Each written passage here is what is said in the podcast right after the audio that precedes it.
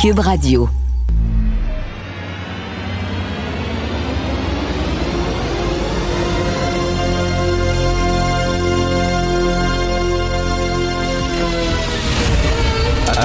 Attention, cette émission est laissée à la discrétion de l'auditeur.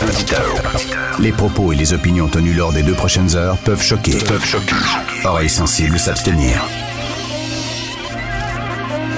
Richard Martineau. Martino. Un animateur pas comme les autres. Richard. Cube Radio. Bon jeudi tout le monde, merci d'écouter Cube Radio. J'ai vu ce matin, juste avant d'entrer en onde, une citation extrêmement intéressante qu'un ami Facebook, Guillaume Marois, euh, a mis sur sa page Facebook ce matin. Guillaume Marois, c'est un, chercheur, c'est un gars qui est en postdoc, euh, c'est un scientifique et il a mis une citation de Isaac Asimov. Je sais pas si vous connaissez Isaac Asimov, c'est un auteur de, de livres de science-fiction très important. Je suis pas un super fan de livres de science-fiction. J'en lis pas beaucoup, mais j'en ai lu deux euh, que j'aime beaucoup. J'en ai lu plusieurs, mais il y en a deux que j'aime vraiment beaucoup. C'est Demain les chiens de Clifford Decimac, qui est un des 20 livres que j'apporterai sur une île déserte. Demain les chiens, qui est fantastique. Et Fondation. Fondation, qui est une série de livres de science-fiction de Isaac Asimov, qui se passe dans l'avenir, où des mathématiciens peuvent prédire l'avenir. D'ailleurs, il y a une série qui a été faite pour la télévision qui va sortir bientôt. Bref, euh, ce détour-là pour vous parler d'Isaac Asimov, donc auteur de science-fiction qui a, qui, a, qui a, dit des choses très intéressantes. Et Guillaume Marois met cette citation que je veux vous lire d'Isaac Asimov parce que c'est parfait pour les woke. Les jeunes militants woke devraient méditer cette citation d'Isaac Asimov. Alors, je vous l'ai dit. Comment peux-tu faire mal à quelqu'un avec un livre? D'accord, si tu lui tapes sur la tête avec un livre, mais pas autrement. Les idées ne peuvent pas faire de mal, même les idées fausses, même les idées idiotes et haineuses. Ce ne sont pas, ce sont les gens qui font le mal, pas les idées. Ils s'emparent quelquefois de certaines idées et s'en servent comme d'un justificatif pour faire des choses invraisemblables et atroces. L'histoire humaine est pleine d'exemples, mais les idées elles-mêmes ne sont que des idées. On ne doit jamais les étouffer, il faut les exprimer, les étudier, les tester, les rejeter si nécessaire, mais toujours au grand jour. Quelle phrase extraordinaire qu'on devrait tous méditer, on devrait tous, tiens, avoir cette phrase-là collée sur un mur dans notre maison et la faire lire à nos enfants. Des idées, ça ne fait jamais de mal. Ce sont les gens qui, euh, qui, euh, qui, font, qui font du mal et les idées, ben, on les étouffe pas, on en discute, on en débat et on les rejette s'il faut. Je trouve ça fantastique. Aujourd'hui, première, première page du National Post, un texte assez intéressant sur Normand Béthune. Alors, l'auteur du National Post, le journaliste, dit comment ça se fait qu'on déboulonne, par exemple, la statue de John A. MacDonald, le premier premier ministre du Canada? En disant ça va pas de bon sens, ce gars-là, il a un passé euh, extrêmement douteux mais que Normand Béthune, il y a des statues à son nom. D'ailleurs, je crois qu'il y a une statue au nom de Normand Béthune dans le coin de, de Guy et Maisonneuve, si je ne me trompe pas, près de l'Université Concordia à Montréal. Il y a des hôpitaux euh, nommés d'après Normand Béthune. Il y a des parcs nommés d'après Normand Béthune. Et Béthune était finalement un compagnon de route de Mao Tse-tung le pire tueur en série de l'histoire. Béthune euh, euh, appuyé un des régimes les plus despotiques au monde, euh, le régime maoïste, qui, qui, fait des centaines de millions de personnes à des affamants, etc. Et donc, euh, et, pour certains, Béthune est un martyr, Béthune est un héros. Fait que le gars dit, vous voulez déboulonner les statues, c'est correct, mais pas deux poids, deux mesures. Alors, comment ça se fait? On déboulonne celle de Johnny, Johnny McDonald, mais pas celle de Béthune, qu'on considère encore comme un héros malgré son passé. Et ça, c'est très drôle. Hein? Euh, c'est vrai qu'on dénonce beaucoup le fascisme de droite, les, les, nazis, les fascistes de droite, le, régime des colonels en Grèce, euh, Yalande au Chili, etc. Mais le fascisme de gauche, hein, euh, le communisme, tout ça, soudainement, ces gens-là n'en parlent pas beaucoup et ne les dénoncent pas.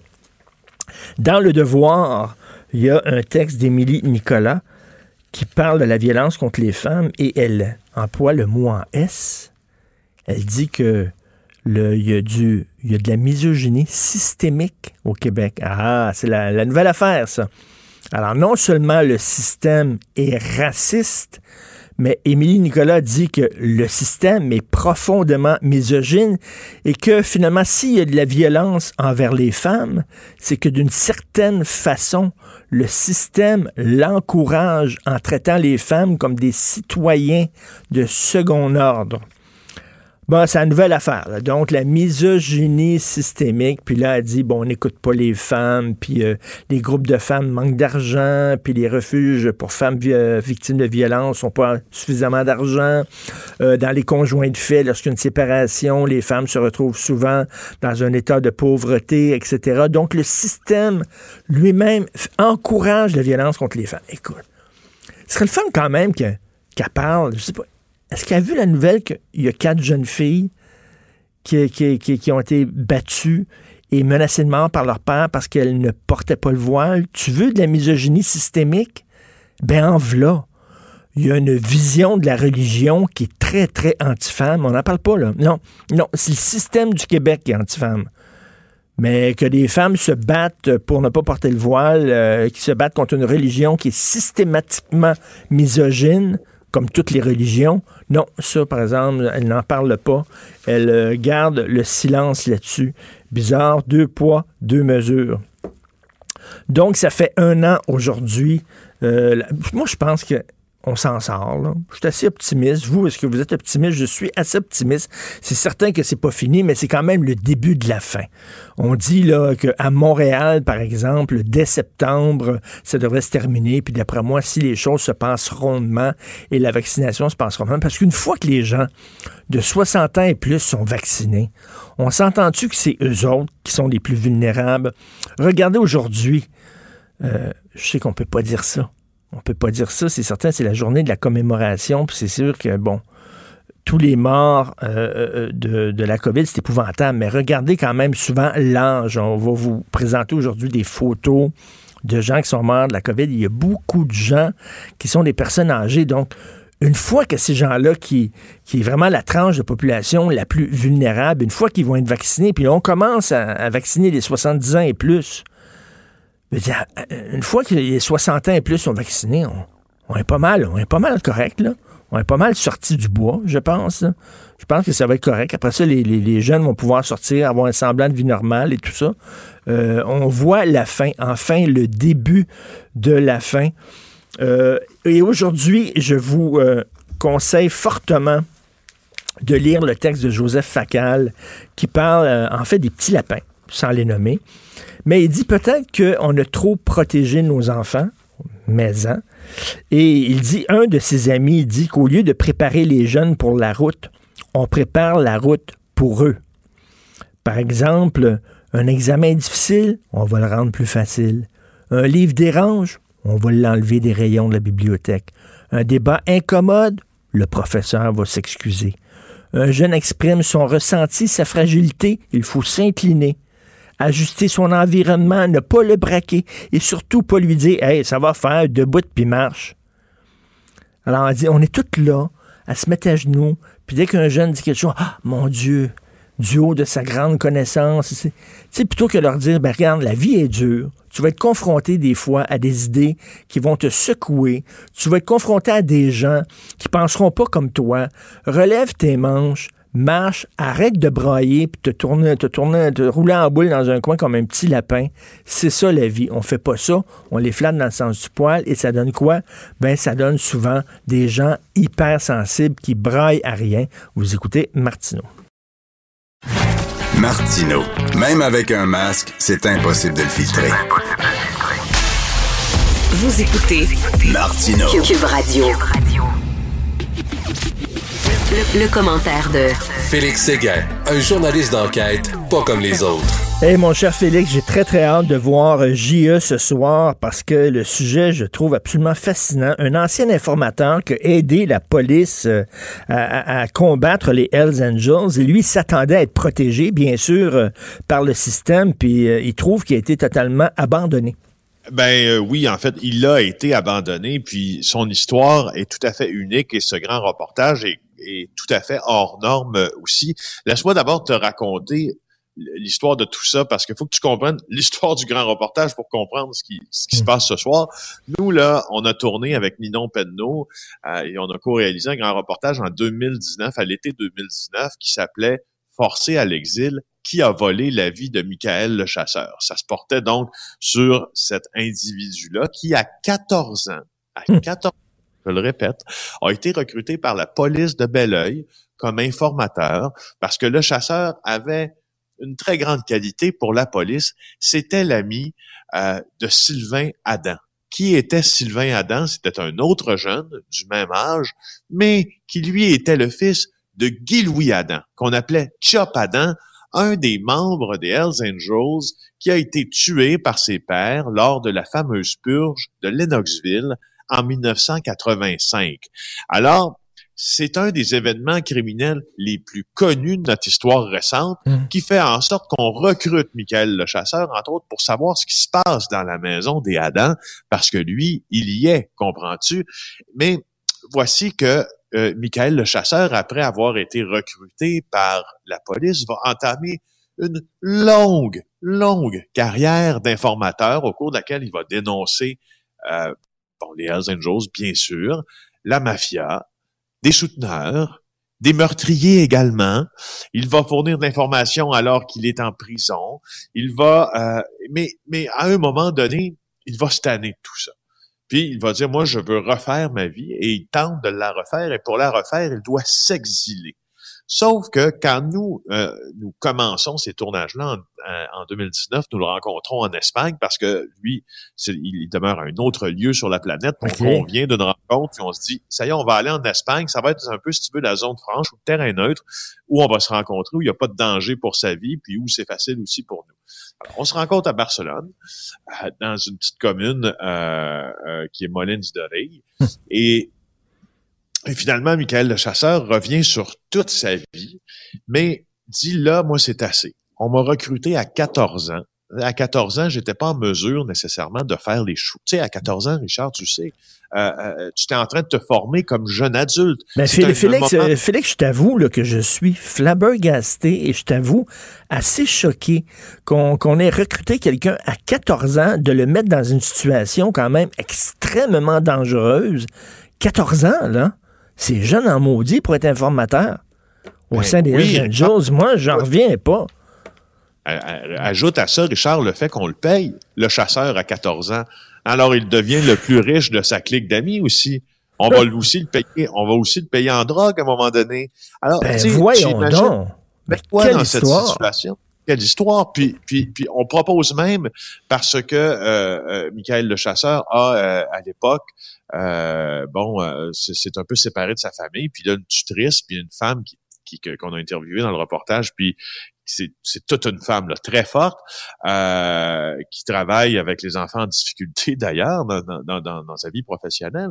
Puis la police l'approche en lui disant ben écoute, sais, ça serait le fun que tu puisses participer à ça toi aussi, puis on donnerait un nom de code à Michael, puis tout ça, puis elle dit, wow, wow, wow, euh, je veux pas qu'il fasse ça. Mais en tout cas, bref. non, non, mais attends, c'est un film.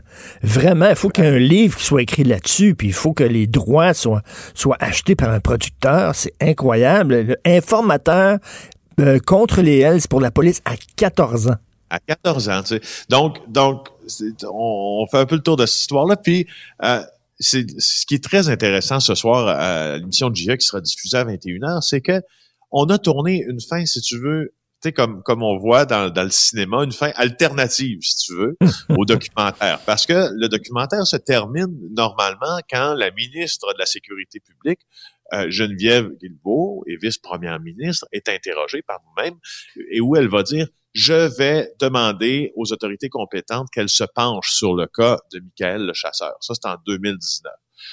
Et là, à un moment donné, Michael le chasseur, lui, il dit, il décide de, de, de, de faire un move, entre guillemets, et il revient au pays pour régler ses comptes, si tu veux, puis obtenir une protection policière.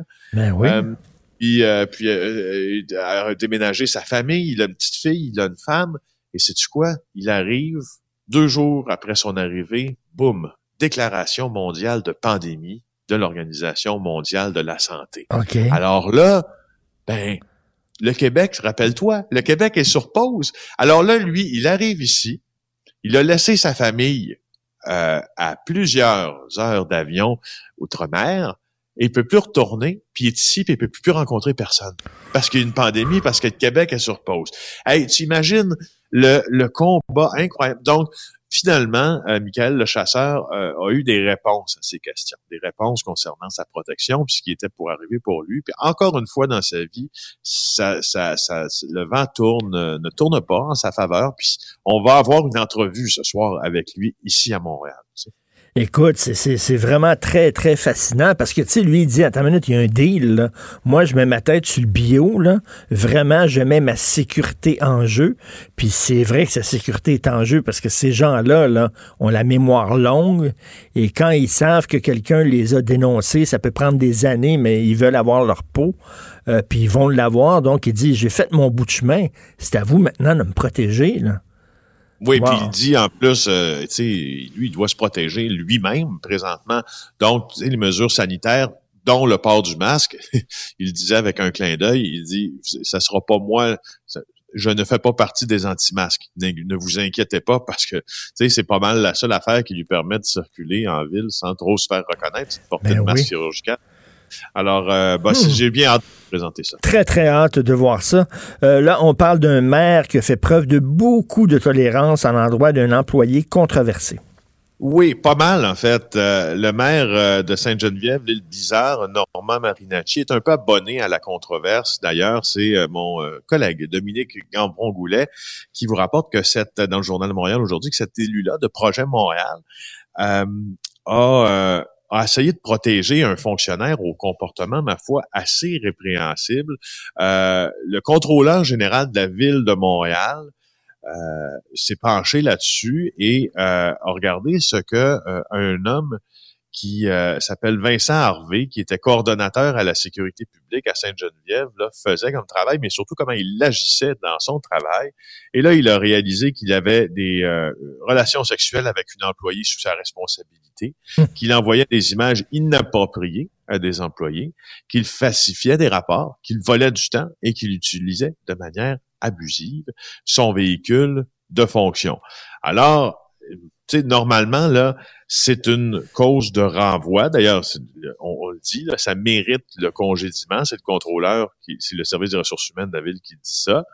Euh, et Monsieur Marinacci, lui, aurait décidé plutôt que de se rendre, si on veut, à ces conclusions-là, de mener sa propre enquête et plutôt que de recommander sa- sa- son congédiement, c'est d'imposer quelques mesures administratives. Et ce qui réside dans tout ça, c'est que Vincent Harvey, au fond, et c'est de son propre aveu qu'il le dit, était le pion du maire de Hmm. cette petite localité de l'ouest de Montréal. C'était un peu le stool, entre guillemets, qui rapporte. Ouais, c'est ça, qui rapportait un peu tout au maire. Donc, c'était il est devenu il est devenu la belette utile euh, du maire Marinacci, puis on pense que c'est un peu pour ça qu'il, euh, a été protégé. Voilà. Écoute, prison pour un prof qui couchait avec son élève. Oui, euh, bon, euh, c'est Charles Fortin, c'est un euh, professeur de la rive sud de Montréal, professeur de musique, que nous apprend euh, Claudia Berton, qui va passer les prochains mois en dedans, derrière les barreaux, pour avoir eu plusieurs relations sexuelles avec une élève de 16 ans, qui, comme euh, ça arrive parfois, était tombée euh, follement amoureuse de lui.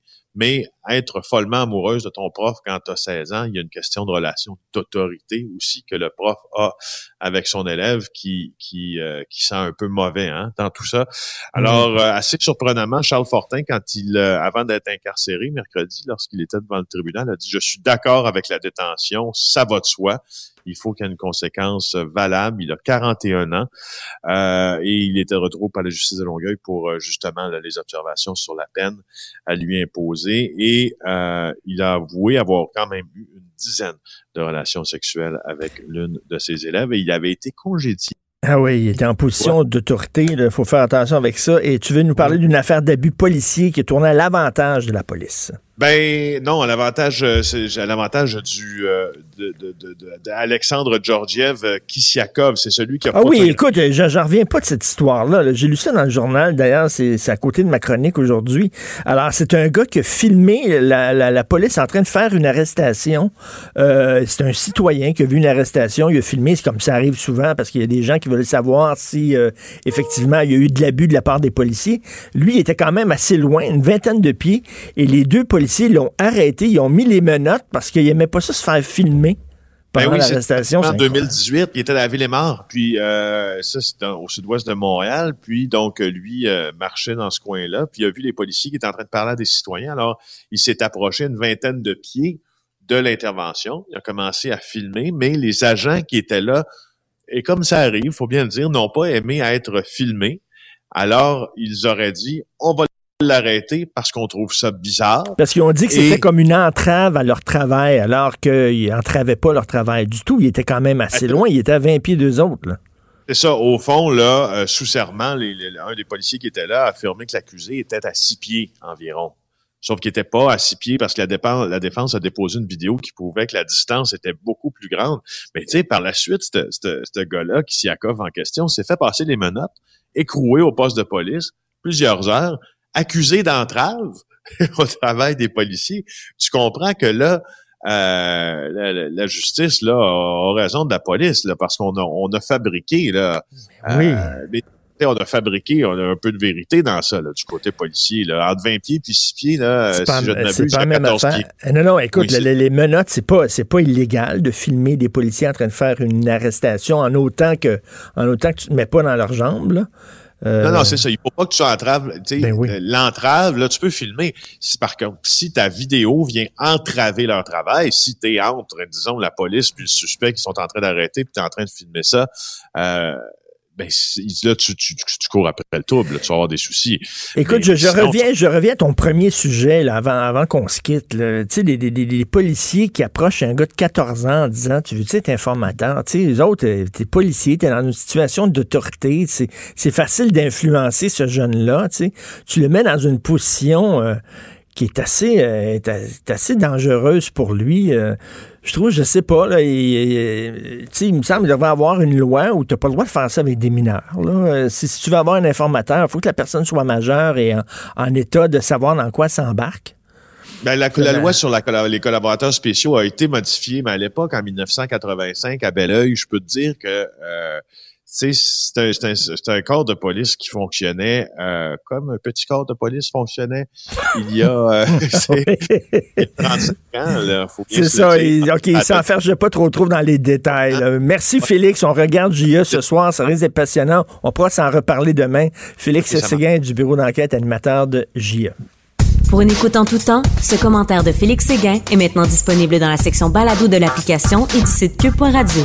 Tout comme sa série balado Narcos PQ, qui dresse un portrait de l'industrie criminelle à travers des entrevues avec de vrais narcotrafiquants. Cube Radio. Cube Radio.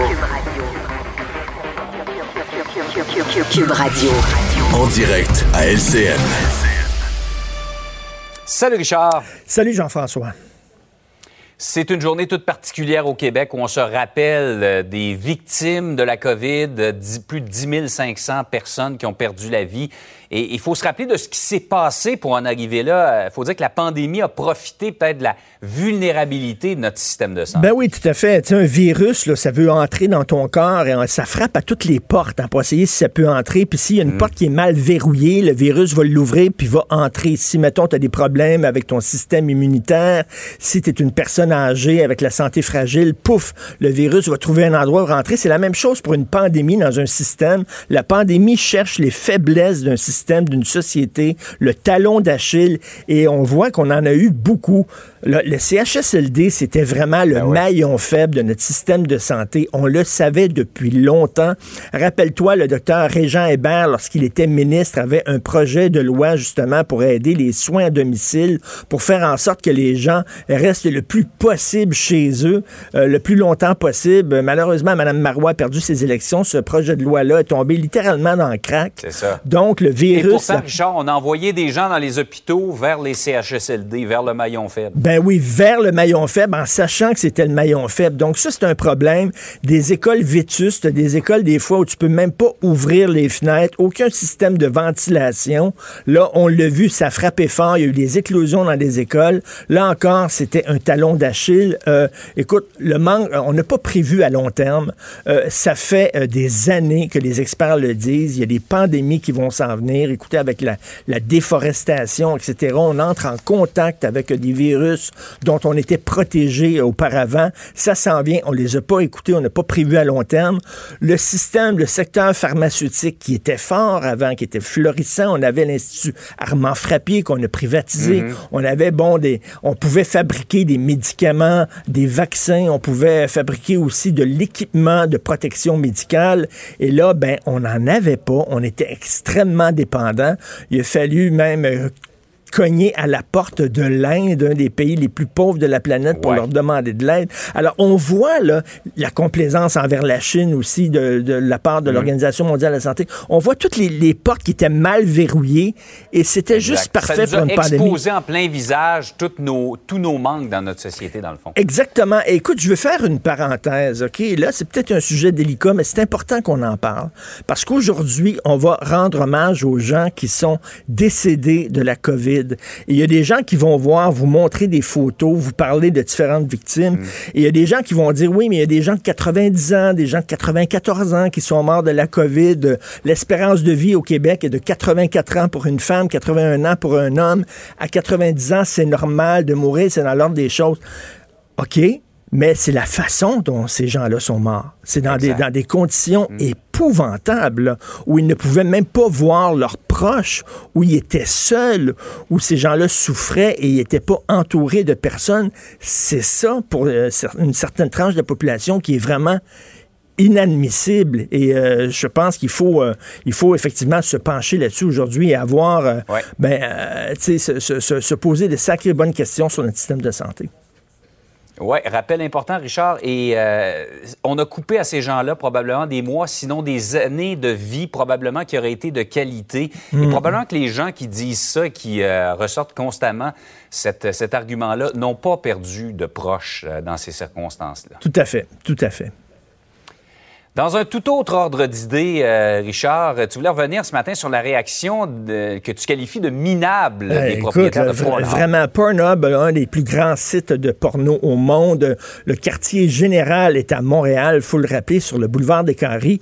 Euh, là, c'est pas une question d'être anti-porno, c'est légal. Si c'est entre personnes majeures, vaccinées et consentantes, il n'y a pas de problème. Le problème avec Pornhub, c'est que, bon, il y a des vidéos de femmes agressées, il y a des vidéos de, de- de jeunes femmes qui n'étaient pas euh, majeures, qui se retrouvent sur ce site-là. Donc, on sait qu'il y a un comité qui s'est penché sur l'exploitation sexuelle des mineurs. On a rencontré les dirigeants de Pornhub en disant, ben là, qu'est-ce que vous allez faire? Ça n'a pas de sens, là. Il y a des vidéos de porno juvénile sur votre site.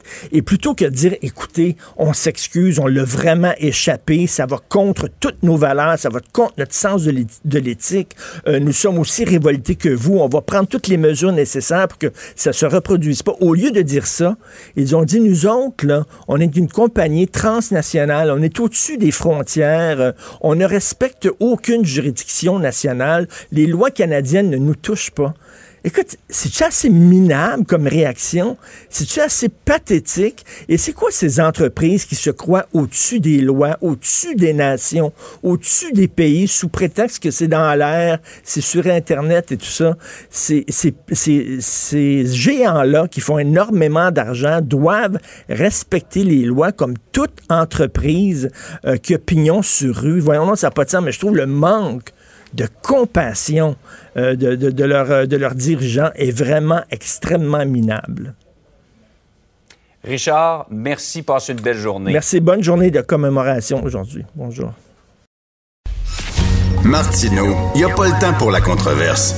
Il a jamais coulé l'eau sous les ponts. C'est lui qui la verse. Vous écoutez Martineau. Cube, Cube Radio. Alors, un an de pandémie, bien sûr, on va en parler beaucoup aujourd'hui et c'est une journée de commémoration. On vous rappelle qu'à midi, il y a une cérémonie. À 13 heures, il y a une minute de silence. Nous allons discuter avec M. Paul Brunet, président directeur général du Conseil de protection des malades. Bonjour, M. Brunet. Est-ce que M. Brunet est avec nous? Est-ce qu'il est là? Paul Brunet, donc, on a beaucoup entendu lors de cette pandémie parce que justement, il dénonçait les conditions euh, épouvantables dans lesquelles croupissaient nos personnes âgées, euh, avec raison. Donc, Paul Brunet, président directeur général du Conseil de protection des malades. Vous êtes là, M. Brunet? Il n'est pas là. On tente de le contacter. Oui, M. Brunet, bonjour. Allô, allô? Bonjour. Euh, écoutez, journée de commémoration aujourd'hui. comment vous vous sentez? Quelle est votre réaction face à ça? Ben, en fait, j'ai à des gens dans l'entourage des ministres de la Santé et je leur ai dit que si j'étais eux autres, j'aurais une petite gêne. Parce que je comprends, là, c'est très noble de la part de l'État de, de, souligner cet événement tragique qui est arrivé à des milliers de personnes. Mais en même temps, à cause du retard à déclencher les mesures, à cause du le manque de préparation, à cause de l'expulsion des milliers de proches aidants, euh, ces gestes-là ont contribué à la mort de plusieurs centaines de ces personnes-là. je me sens un peu gêné pour l'État de souligner l'événement alors que l'État est en partie responsable, il faut bien l'avouer. Oui, en partie responsable, c'est ça. donc, entre autres, par exemple, les CHSLD, hein, on revient là-dessus. J'en parlais tantôt, le docteur Jean Hébert, lorsqu'il était ministre, avait un projet de loi pour euh, encourager les soins à domicile pour que les gens restent le plus possible chez eux. Euh, il faut se rappeler qu'on est la province où on, utilise le plus les, CHSLD, où on envoie le plus nos personnes âgées croupir dans, dans ce maillon faible en fait de notre système de santé. Donc, euh, on n'a pas de quoi se péter bretelles aujourd'hui. Vous avez raison. Et je serai à la commémoration parce que je pense qu'il faut rendre euh, cet hommage-là posthume aux gens. Mais j'ai quand même 51 familles qui ont témoigné par écrit sur l'horreur qu'elles ont vécue, elles ou leurs proches, pour autant qu'elles aient pu les voir après le drame et on veut que la commission des droits, il reste plus grand monde là, qui va vraiment questionner les gens qui l'ont vécu. Là. Hmm. Donc, on s'est fait bloquer les enquêtes du coroner partout. Euh, la coroner en chef fera pas d'enquête CHSLD public là où il n'y a pas d'avocat. Fait que je trouve ça étrange, Mme Castonguay qui fait son travail de son côté. Euh, la vérificatrice générale, je pense qu'elle, on, on peut s'attendre à quelque chose d'assez clair sur ce qui s'est passé et de mettre les responsabilités là où elles doivent être mises et surtout faire en sorte qu'on n'oubliera jamais. Hein, moi, j'avais demandé qu'on fasse un monument à l'horreur et à la mémoire de ces gens-là. Alors, l'État s'est peut-être senti gêné de faire un monument. Il va faire un hommage posthume. C'est correct. Mais euh, nous, on va faire en sorte, grâce à vous, les médias, qu'on n'oubliera pas comment les choses se sont passées et avec les erreurs qui se sont additionnées. Ben, c'est ça, parce que M. Brunet, entre autres, là, euh, on avait pris des gens qui étaient dans des hôpitaux, puis on les a envoyés dans les CHSLD en connaissant fort bien la situation qui prévalait dans les CHSLD, en sachant fort bien ce qui se passait. Autre chose, on permettait aux employés des CHSLD de se promener euh, d'un centre à l'autre, alors que la ministre Mécan, qui était ministre de la Santé à l'époque, elle disait non, non, non, ça se fait pas, faites-vous-en pas, là. Ils se promènent pas d'un centre à l'autre, alors que les gens sur le terrain disent arrêtez, là, arrêtez, là, c'est pas vrai, c'est totalement faux. Donc, le système de santé qui savait même pas ce qui se passait sur le terrain, totalement déconnecté, manque de personnel. On a allumé à un moment donné en disant, ben là, il faut peut-être les payer davantage. Donc, on va les payer davantage. Puis, on sait la chicane que ça causait dans, les, dans, dans ces centres-là parce qu'il y a des gens qui étaient moins payés que les nouveaux arrivés qui arrivaient. Euh, à un moment donné, tout ça a été mal coordonné, là. Oui, puis sais, quand tu n'es pas prêt à une situation d'urgence, que ce soit dans ta famille, dans ta maison ou dans une aussi grosse organisation que ça, c'est sûr que quand il arrive une crise aussi importante que celle-là, ça va paraître encore pire et là, tu vas causer encore plus de dommages à beaucoup de monde que tu voulais, à qui tu voulais pas causer de dommages, mais tu l'as fait parce que tu n'étais pas préparé. Euh, tu t'es euh, tu t'es organisé en retard et quand on s'organise dans la panique, il n'y a pas une situation d'urgence qui est bien gérée. Et il y a un expert qui disait sur BBC News l'autre jour, à peu près tous les pays de, l'Occident savaient, prédisaient et avaient prévu qu'il y aurait une pandémie. Mais très peu de pays étaient prêts. Exactement. Une pandémie, une pandémie, c'est comme un voleur qui veut rentrer chez toi. Puis il va essayer toutes les portes. Il va essayer d'ouvrir toutes les portes. Puis s'il y a une porte qui n'est pas barrée, ben c'est certain qu'il va l'ouvrir, puis il va rentrer.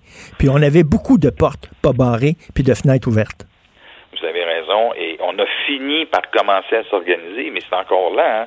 On a encore de la misère à, prévoir euh, l'équipement de protection, entre autres pour le personnel. On a commencé, je le disais, même si certains ne l'écoutent pas, que les hôpitaux, les grands centres euh, de, soins universitaires, les, dirigeants des, missions hébergement disaient qu'ils n'étaient pas prêts à tester les personnes âgées avant très tard en avril et très tôt en mai. Ça, c'est des mois après que l'Organisation mondiale, rappelons-nous, l'Organisation mondiale n'a pas déclaré le 11 mars qu'il fallait commencer à tester. C'est le 30 janvier qu'elle a demandé au pays de faire ça parce qu'il y avait un risque élevé. Mme McCann a dû être mal renseignée, mais les, bulletins de l'OMS disent bien que pour les autres pays à part l'Asie, le risque d'infection est élevé. Elle a dit dans une entrevue au Journal de Montréal qu'elle avait eu l'information, a fait que le risque était faible. C'est pas vrai. Hmm. Elle a été mal renseignée. Alors, une série d'affaires de même, M. Dubé a dit cet été, ben, on a travaillé avec les informations qu'on avait, mais je sais pas, mais hmm. les informations que nous, on avait, là, étaient pas à l'effet qu'il fallait attendre que tout le monde revienne de vacances le 9 mars puis commencer à allumer les lumières. Fallait commencer fait. Puis, janvier, on l'a pas fait. Puis regardez avec le masque aussi, l'Organisation mondiale de la santé disait le masque est important. L'Institut national de santé publique du Québec, il y a quoi, 10 ans, avait euh, publié un rapport en disant en cas de pandémie, la première chose qu'il faut faire, c'est de dire aux gens de porter un masque. Regardez comment on a niaisé là-dessus. Il y avait un, vieil homme qui me disait quand on commettait des niaiseries, il disait T'as pas fait exprès, mais t'as pas fait attention. Hum. C'est ça. Hum. On n'a pas fait exprès. Il n'y a personne qui va qui va dire que l'État puis tous ceux qui travaillent pour l'État ont fait exprès. Mais il y a bien des affaires sur lesquelles il avait pas fait attention avant.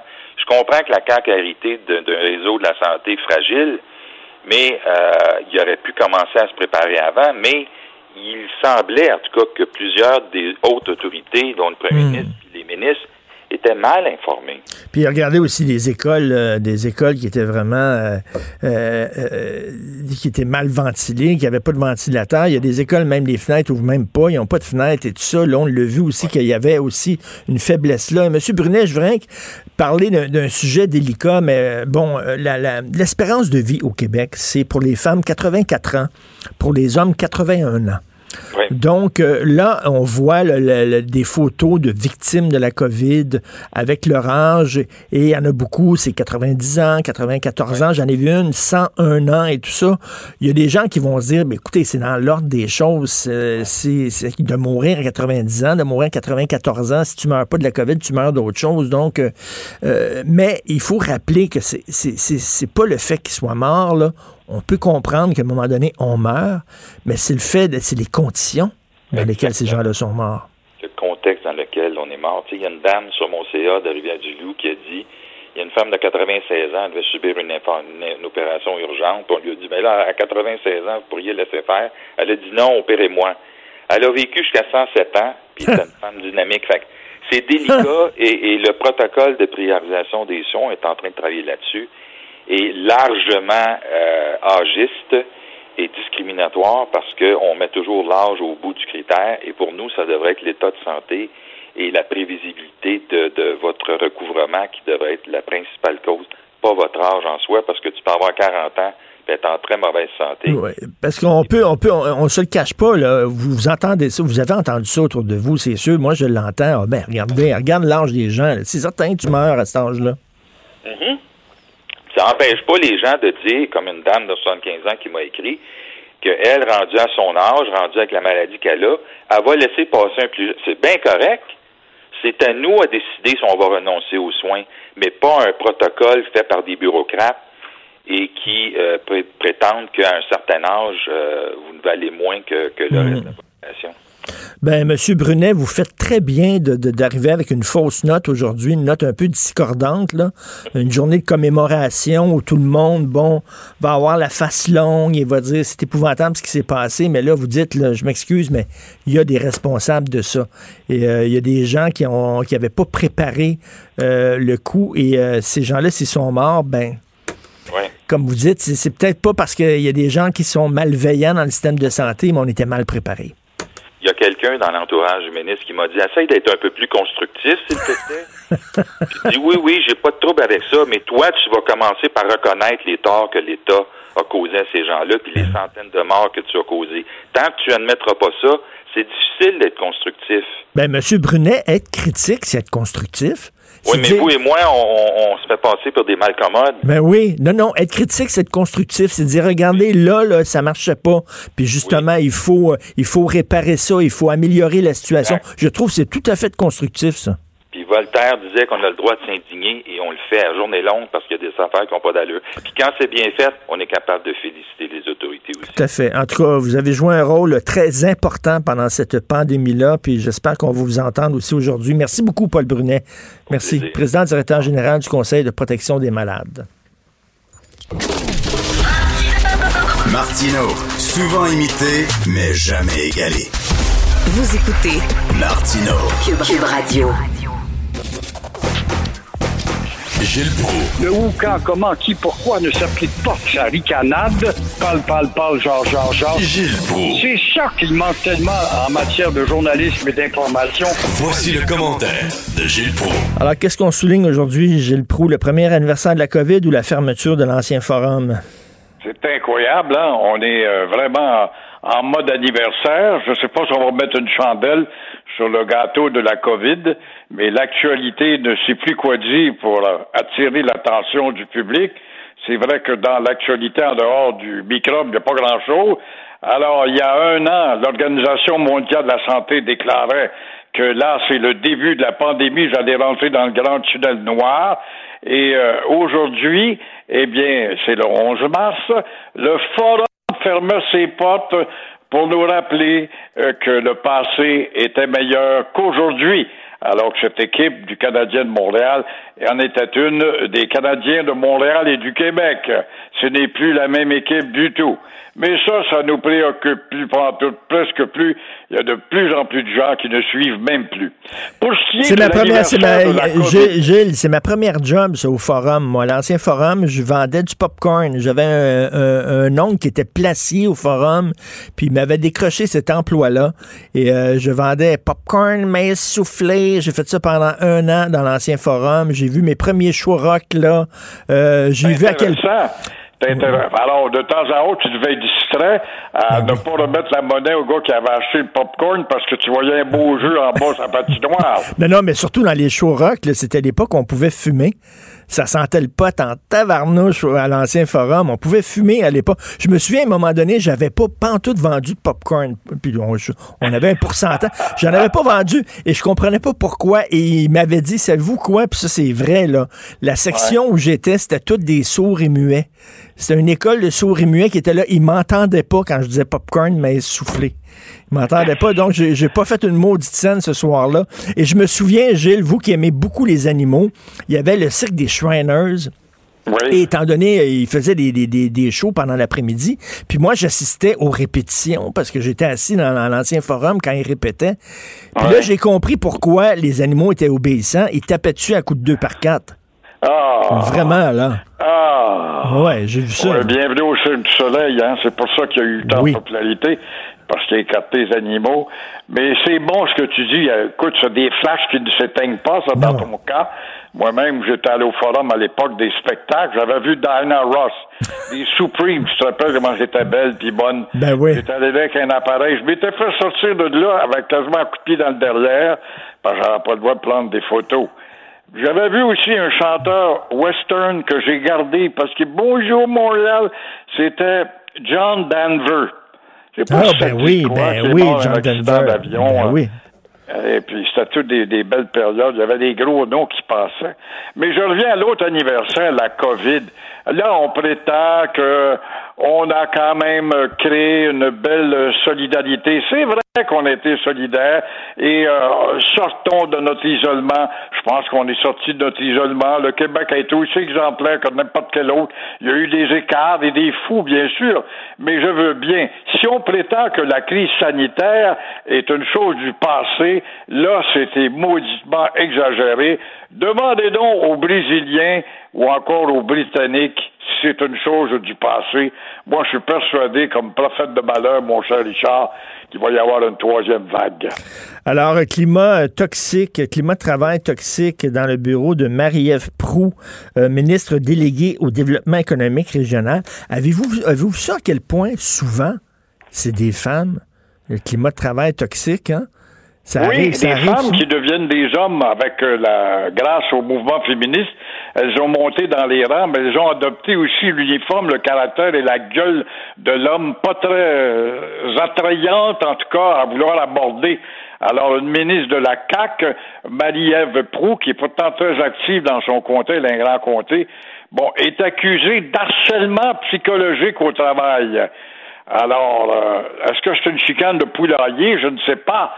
Mais euh, Christian Picard, c'est lui l'ex-responsable et directeur des bureaux de la circonscription de Chaudière-Appalaches, c'est un grand comté, ça, qui euh, l'avise. Mais euh, il dit même, lui, il se plaint, écoutez, il n'a aucun respect pour ses employés.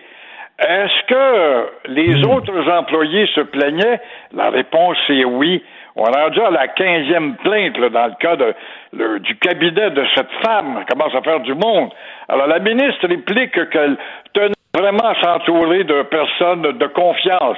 Mais quand elle l'a embauché, ce gars-là, elle a dû avoir une conversation, puis ça, ça l'établit de confiance. C'est allé vite, quoi. Alors, euh, encore une fois, lorsqu'elle l'a embauché, ce Picard, n'avait-il pas justement transmis sa confiance par sa personnalité? Et euh, là, on va tout savoir, c'est une chicane de poulailler, il n'y a pas de doute.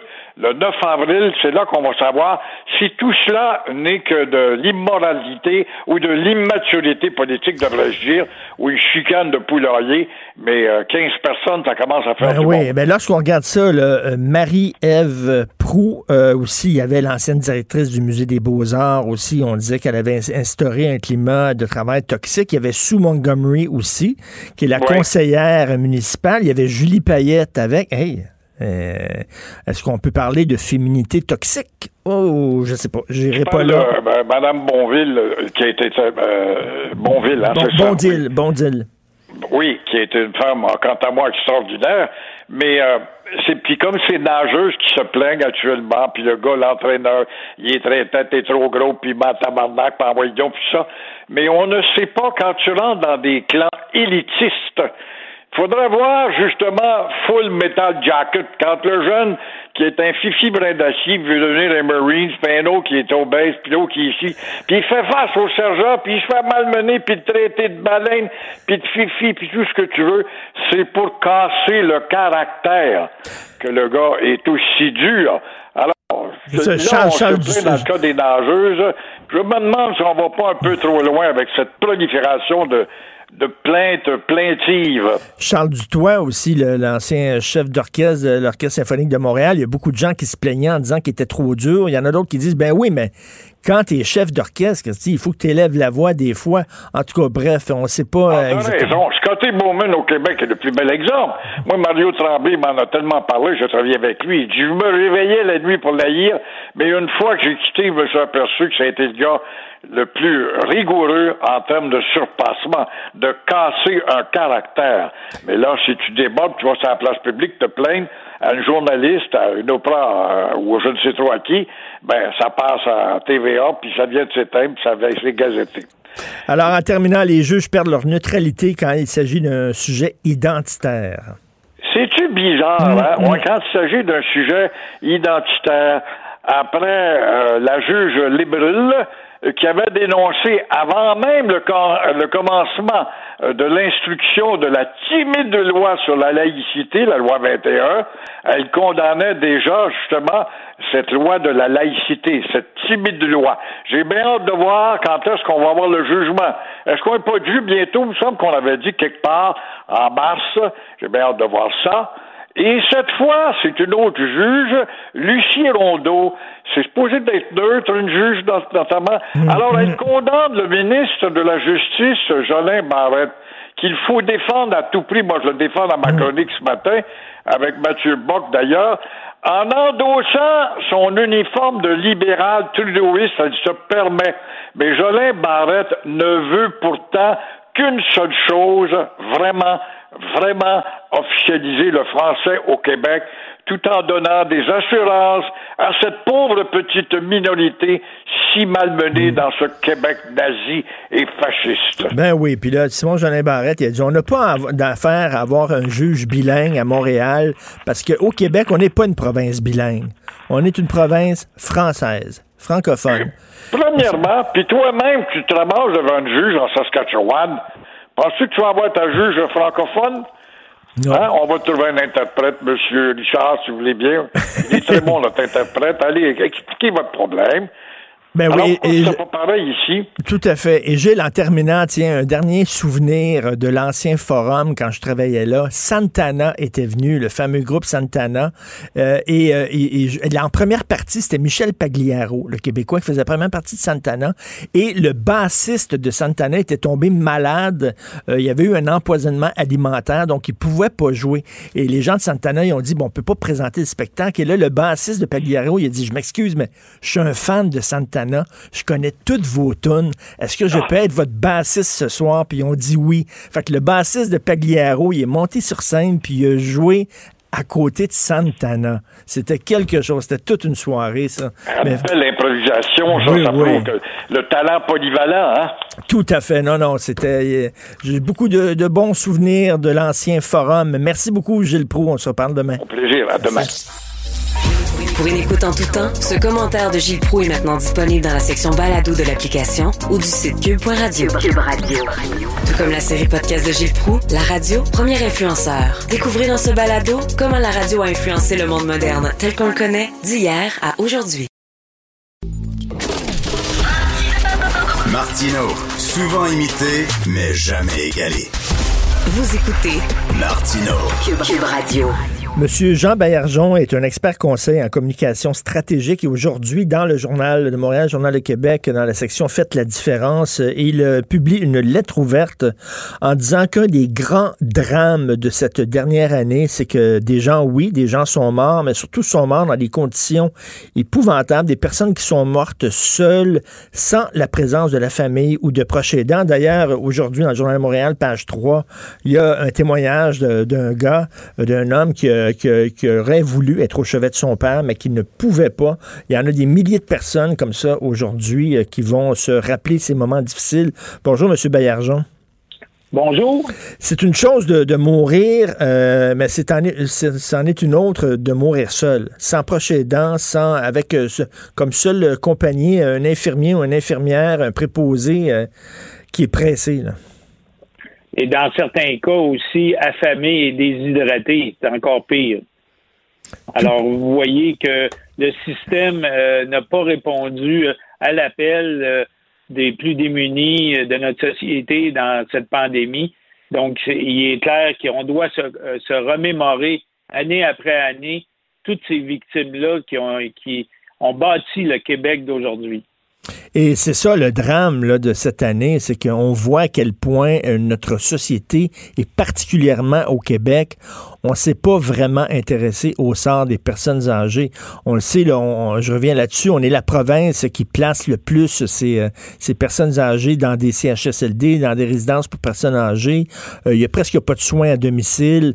c'est vraiment, c'est vraiment notre talon d'Achille, ça. Oui, tout à fait, mais il faut, faut quand même. Euh, je, mets un bémol là-dessus dans la mesure où, vous le savez, on est euh, au Québec une société féministe.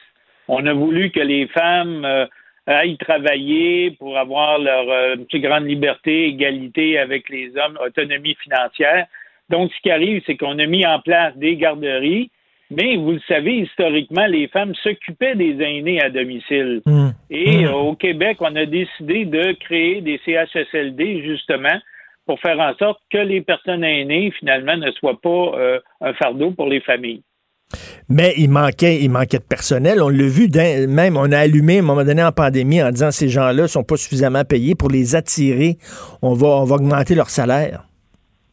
Mais le plus grand scandale aussi, vous le savez, ce sont les entreprises privées qui plaçaient aussi des, euh, des ressources, des gens qui souvent, on ne sait pas d'où ils venaient. On sait qu'il y a eu des réfugiés là-dedans. Il n'y avait pas de contrôle. Ils se promenaient d'un endroit à l'autre. Donc, la pandémie euh, s'est répandu de cette façon-là. Il n'y avait aucun contrôle sur le mouvement de personnel. Ben oui, ça c'était ça c'était incroyable, qu'ils pouvaient se promener alors qu'on savait là, que vraiment c'était pas au début de la pandémie là, c'était à la moitié de la pandémie, on savait fort bien comment le virus fonctionnait et on laissait quand même des gens passer d'un CHSLD à l'autre sans être testés rien là. Faut rappeler aussi que pendant des mois, il y avait des tests de dépistage rapide, 2 millions de tests de dépistage rapide qu'on aurait pu utiliser pour tester les employés, justement, qui, travaillaient dans les résidences personnes âgées. On a laissé dormir ça dans des entrepôts. Bref, il y a eu énormément de, de gaffes. Tout à fait. Et aussi, vous le savez, on a euh, délesté les hôpitaux transférer des personnes âgées qui étaient euh, dans les hôpitaux vers les CHSLD. Ben oui. Et empirer, évidemment, la situation étant donné du manque de personnel dans les CHSLD au départ. Et en plus, ce personnel-là était de plus en plus contaminé, donc il quittait, donc on manquait encore plus de personnel. Donc, cette journée de commémoration pour vous va avoir un goût amer. Oui, tout à fait. Écoutez, euh, je pense que c'est un deuil collectif. Il faut s'en souvenir aussi à travers le temps. Euh, vous vous souvenez, on, commémore à chaque année le jour du souvenir pour les gens qui, les soldats qui sont décédés à la Première Guerre mondiale et dans les autres guerres qui ont suivi. Moi, je pense qu'il faut avoir une journée comme ça à chaque année et aussi mettre en place des monuments en souvenir des gens qui sont décédés, notamment en, mettant leur nom sur un monument comme vous savez qui existe à Washington pour les, les, les gens qui sont décédés à la guerre du Vietnam. Moi, je pense qu'on devrait marquer les 10 000 noms devant l'Assemblée nationale sur un monument, sur un mur du souvenir pour dire maintenant vous ne serez plus jamais seul. Oui, je parlais à Paul Brunet de ça, puis lui aussi, euh, Paul Brunet du Conseil de protection des malades, puis il disait la même chose, ne serait-ce que pour se souvenir euh, des manquements de notre système et euh, comme on dit que j'espère que la prochaine pandémie, que ces gens-là ne sont pas morts pour rien. On dit toujours ça quand il arrive des tragédies, puis que la prochaine pandémie, on aura appris nos leçons. Exactement. Et écoutez, ce sont des personnes âgées démunies qui ont bâti le Québec, qui ont mis en place nos programmes d'assurance maladie, d'assurance médicaments, d'assurance hospitalisation. On leur doit le, respect. Et il faut que les jeunes générations se souviennent de ça. D'où l'importance d'avoir un monument devant l'Assemblée nationale. Je sais pas si vous avez vu hier, là, entre autres à TVA, il y avait ce reportage-là, une dame qui avait un cancer euh, généralisé, était à la fin de sa vie. Elle voulait voir ses proches, ses enfants, ses petits-enfants. On l'a sorti, était sur une civière, on l'a sorti dehors parce que ses enfants pouvaient pas entrer où elle était. On l'a sorti dehors pour qu'elle puisse les rencontrer pour leur parler un peu. Et quelques minutes après, elle, est décédée. Euh, c'était vraiment particulier de la voir à l'extérieur, alors qu'il faisait pas euh, quand même le chaud, chaud, chaud. Mais, mais euh, donc, au moins, on pourrait dire elle était chanceuse, elle a pu voir ses proches avant de partir, ce qui n'est pas le cas de beaucoup de gens qui sont décédés au cours des 12 derniers mois.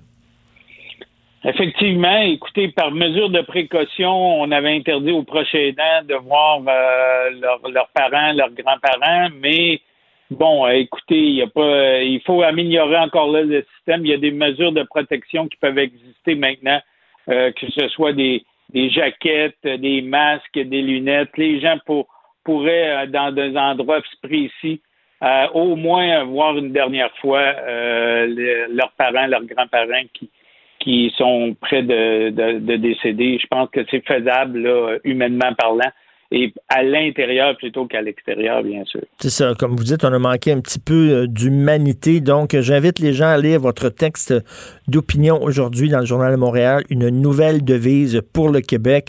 Vous ne serez plus jamais seul. Jean Baillargeon, expert conseil en communication stratégique. Merci beaucoup. Bonne journée. Merci beaucoup. Merci. Martineau, il n'y a pas le temps pour la controverse. Il a jamais coulé l'eau sous les ponts. C'est lui qui la verse. Vous écoutez Martino Cube, Radio. La chronique argent. Une vision des finances pas comme les autres. Écoute, ça arrive régulièrement. Yves Daou, Yves Daou, bien sûr, directeur de la section argent, Journal Montréal, Journal de Québec. Ça arrive régulièrement où il y a des entrepreneurs qui disent J'ai une sacrée bonne idée, j'avais une maudite bonne idée, mais j'ai pas été appuyé par les gouvernements. Et là, c'est un fabricant de compteurs intelligents qui a été ignoré par Hydro-Québec. En fait, euh, ce qui est intéressant, c'est l'expression comment se tirer dans le pied. Euh, l'idée, là, c'est que tu as un manufacturier québécois en produits électroniques qui s'appelle Varitron, qui euh, en fait qui, qui existe depuis 1991, qui emploie 300 travailleurs, puis ils ont des usines à Granby, à Miramel, à Beaumont. Puis là, ils viennent d'être achetés par des Américains euh, donc, euh, qui s'appelle East West Manufacturing, dont le siège social est à Atlanta, en Georgie, puis qui ont des activités au Costa Rica, au Vietnam et en Chine. Et, euh, lui a cogné aux portes pour trouver, pour assurer sa croissance puis la, relève dans son entreprise. Il a cogné aux portes de la Caisse de dépôt Investissement Québec. puis tout le monde disait, dans le fond, là, ils ont regardé ça, il dit, il n'y a pas de fit, c'est du manufacturier. Et ce qui est fascinant, c'est quoi? C'est que c'est six mois après que le premier ministre Legault a dit vouloir fabriquer au Québec par nationaliste économique. Euh, puis là, on a une entreprise euh, euh, du Québec qui est, vendue aux Américains dans le secteur manufacturier. Mais je veux juste te rappeler, Richard, des fois, on a la mémoire courte, là. Mais mm. cette entreprise-là d'Aritron là, était avec ensemble avec une autre compagnie de Granby qui s'appelait Trion Network et qui, eux autres, euh, avait bidé aussi pour faire les fameux compteurs intelligents d'Hydro-Québec euh, à une époque qui, est quand même euh, en 2011. Mmh. Je rappellerai que c'était un contrat de 1 milliard de dollars qui était octroyé à une compagnie suisse. Suisse? Oui, qui s'appelle Lendergis. Mais pourquoi on pourquoi on, on, donne nos contrats à l'étranger alors que là on voit qu'il y a des entrepreneurs ici qui pourraient le faire? Ben, moi, je pense que ça, c'était dans l'ère de la mondialisation. Mm. L'idée, là, que tu achètes, tu fais une tu t'achètes de Lendergis. Lendergis, en passant, faisait assembler ses compteurs intelligents au Mexique.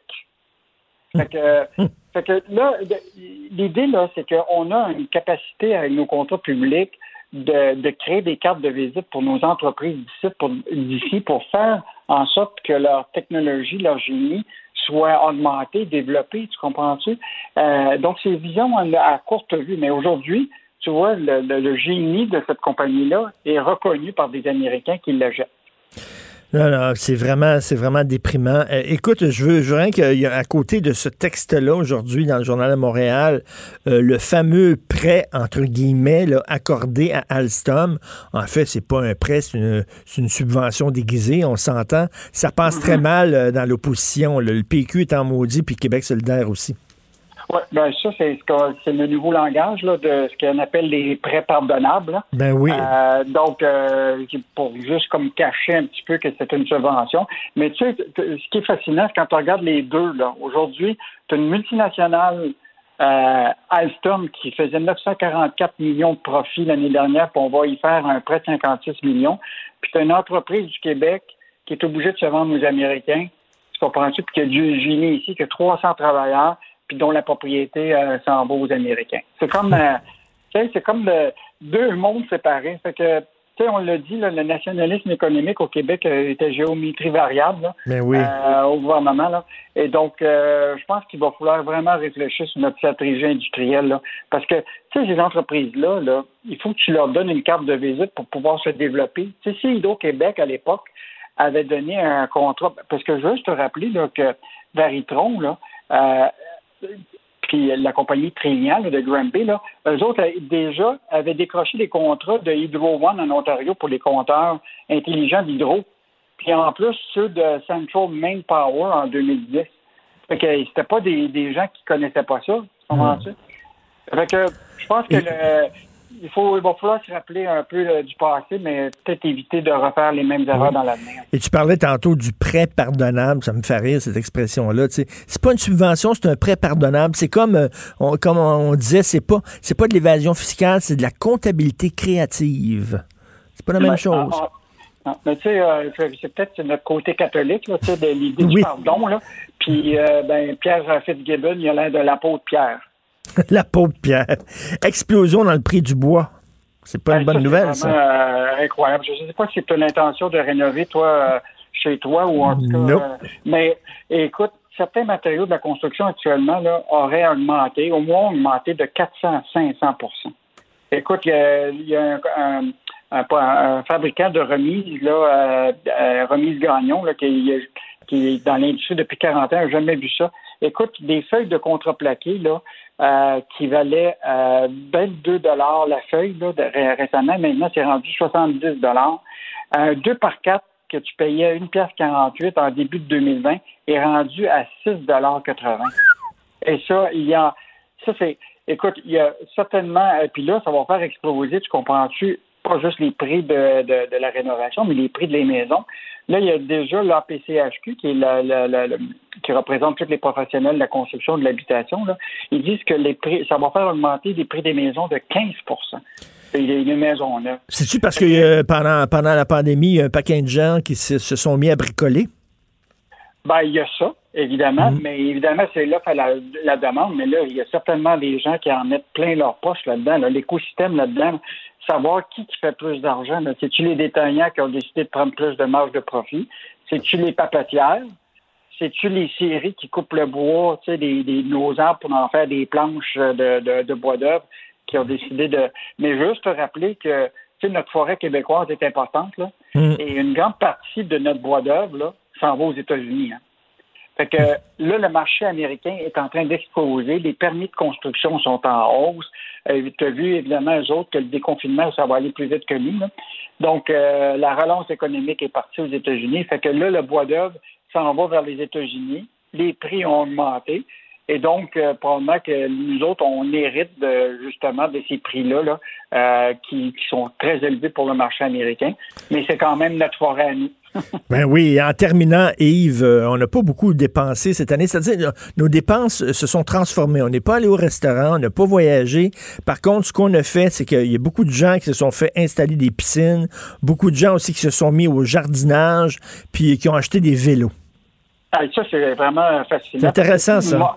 Oui, ça, c'est les monnaies restées. Quand tu t'en vas avec ta carte, là, il y a un système de, de, de, pour mettre ta carte. Ça, c'est le système Moneris qui est installé un peu partout. Et eux autres ont des données de toutes les transactions. Donc, le jardinage pour les Québécois a augmenté de 91% écoute, dans les pépinières.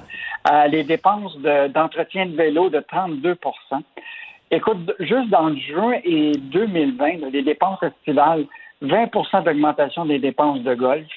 Euh, les piscines, 51 euh, les produits euh, ménagers, puis des 31% les appareils ménagers, 18% Puis là, en décembre, d'octobre à décembre 2020, là, qui arrive l'hiver, le nombre de foyers a connu une augmentation de 22 Boy!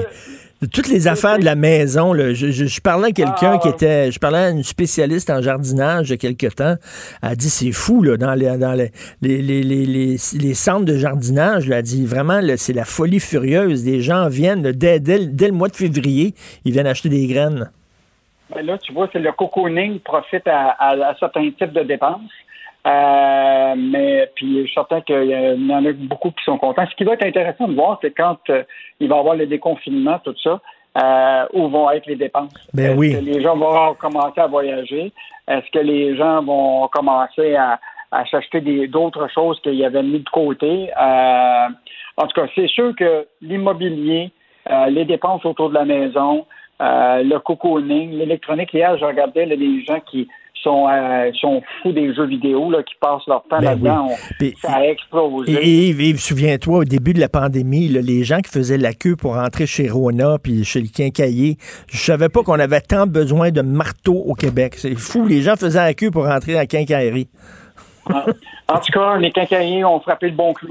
Oh, brum brum. Merci Yves, bonne journée. Salut, bonne journée. Pour une écoute en tout temps, ce commentaire d'Yves Daou est maintenant disponible dans la section balado de l'application et du site cube.radio. Tout comme sa série balado, mêlez-vous de vos affaires. Un tour complet de l'actualité économique. Cube Radio. Joignez-vous à la discussion. Appelez ou textez le 187 Cube Radio 1877 827 2346. Alors, je discute avec Claude Villeneuve, chroniqueur au Journal de Montréal, Journal de Québec. Salut Claude. Salut Richard.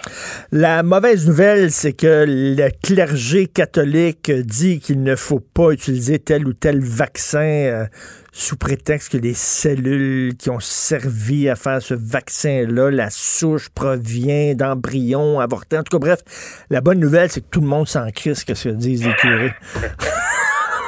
le problème, François Ier s'en sac lui-même. Parce que c'est complètement contraire à ce que l'Église a dit, c'est qu'il faut se faire vacciner. on parle même que c'est un acte de charité chrétienne que de se faire vacciner pour protéger les autres. Mais les évêques, la conférence des évêques du Canada a manqué une maudite bonne occasion de se taire. Ben oui! On, cherche à, convaincre les gens d'aller se faire vacciner, à améliorer la confiance envers les vaccins. Là, on parle du vaccin AstraZeneca en plus, euh, qui, pose certains problèmes de confiance auprès du public, mais parce que les gens se demandent s'il est aussi efficace que ceux de Pfizer, Moderna. Là, c'est ça. Hier, la conférence de du Canada, à qui personne n'avait rien demandé au demeurant, là, on s'en fout, qui vient dire Ah, si vous pouvez pas prendre, faites-vous vacciner, mais si vous pouvez ne pas prendre ce vaccin-là ou celui de Johnson Johnson, qui remonte là, une souche euh, des, cellules euh, tirées de l'avortement, là, faites-le pas. Mais on avait-tu besoin de ça dans le contexte actuel? Non. Ben, voyons, c'est n'importe quoi. Là. C'est ça ce qu'on appelle c'est s'enfarger l'influence du tapis. Là.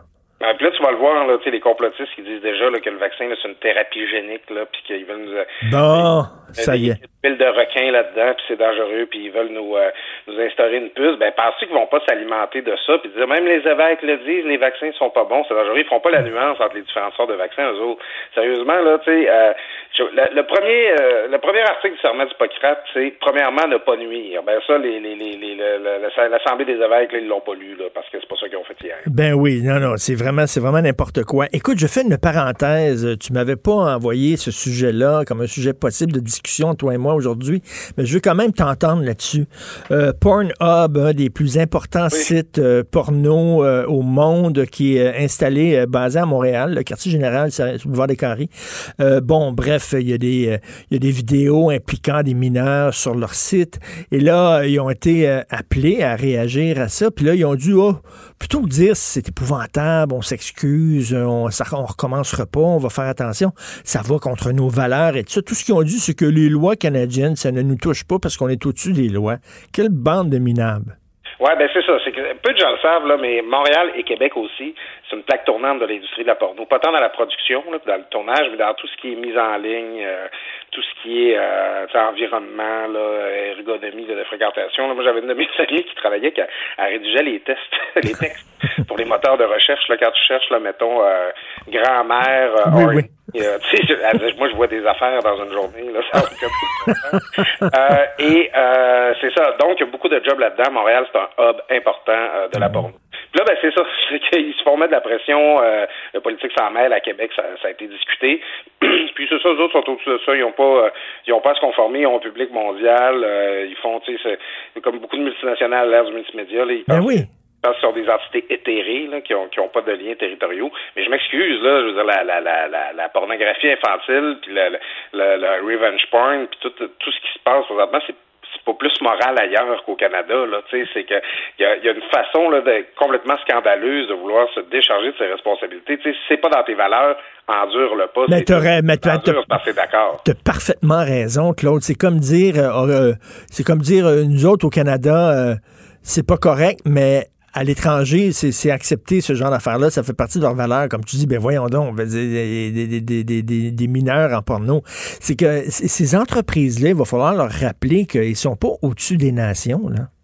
Oui, puis, tu sais, il faudrait fouiller, là, puis je veux pas fermer des choses euh, de bon, c'est une industrie là, un petit peu mystérieuse qu'on connaît pas tant, mais il y a une partie de moi qui se demande si une des raisons pour lesquelles ils sont installés au Canada, c'est pas justement parce qu'on a des lois fiscales notamment très permissives. Là, il y a un intérêt à être ici. Là, puis à un moment donné, c'est, vous êtes au Canada, il va falloir que vous vous conformiez aux lois. Puis c'est encore là, ça devrait même pas se rendre là parce que ces entreprises-là, parce qu'elles ont en plus un enjeu de crédibilité, ben c'est, pour des raisons morales, elles devraient ne pas accepter ce genre de publication. Eh, eh, exactement. Puis tu sais, quand c'est le temps d'avoir des subventions, puis des prêts, puis des crédits d'impôt, eh, mon Dieu que ce sont des entreprises québécoises et canadiennes. Là, là, ça joue, ça devrait jouer ces deux barres. Là.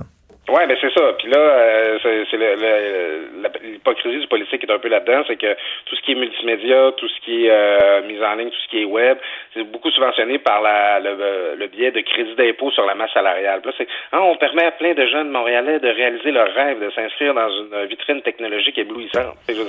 On connaît le discours, là.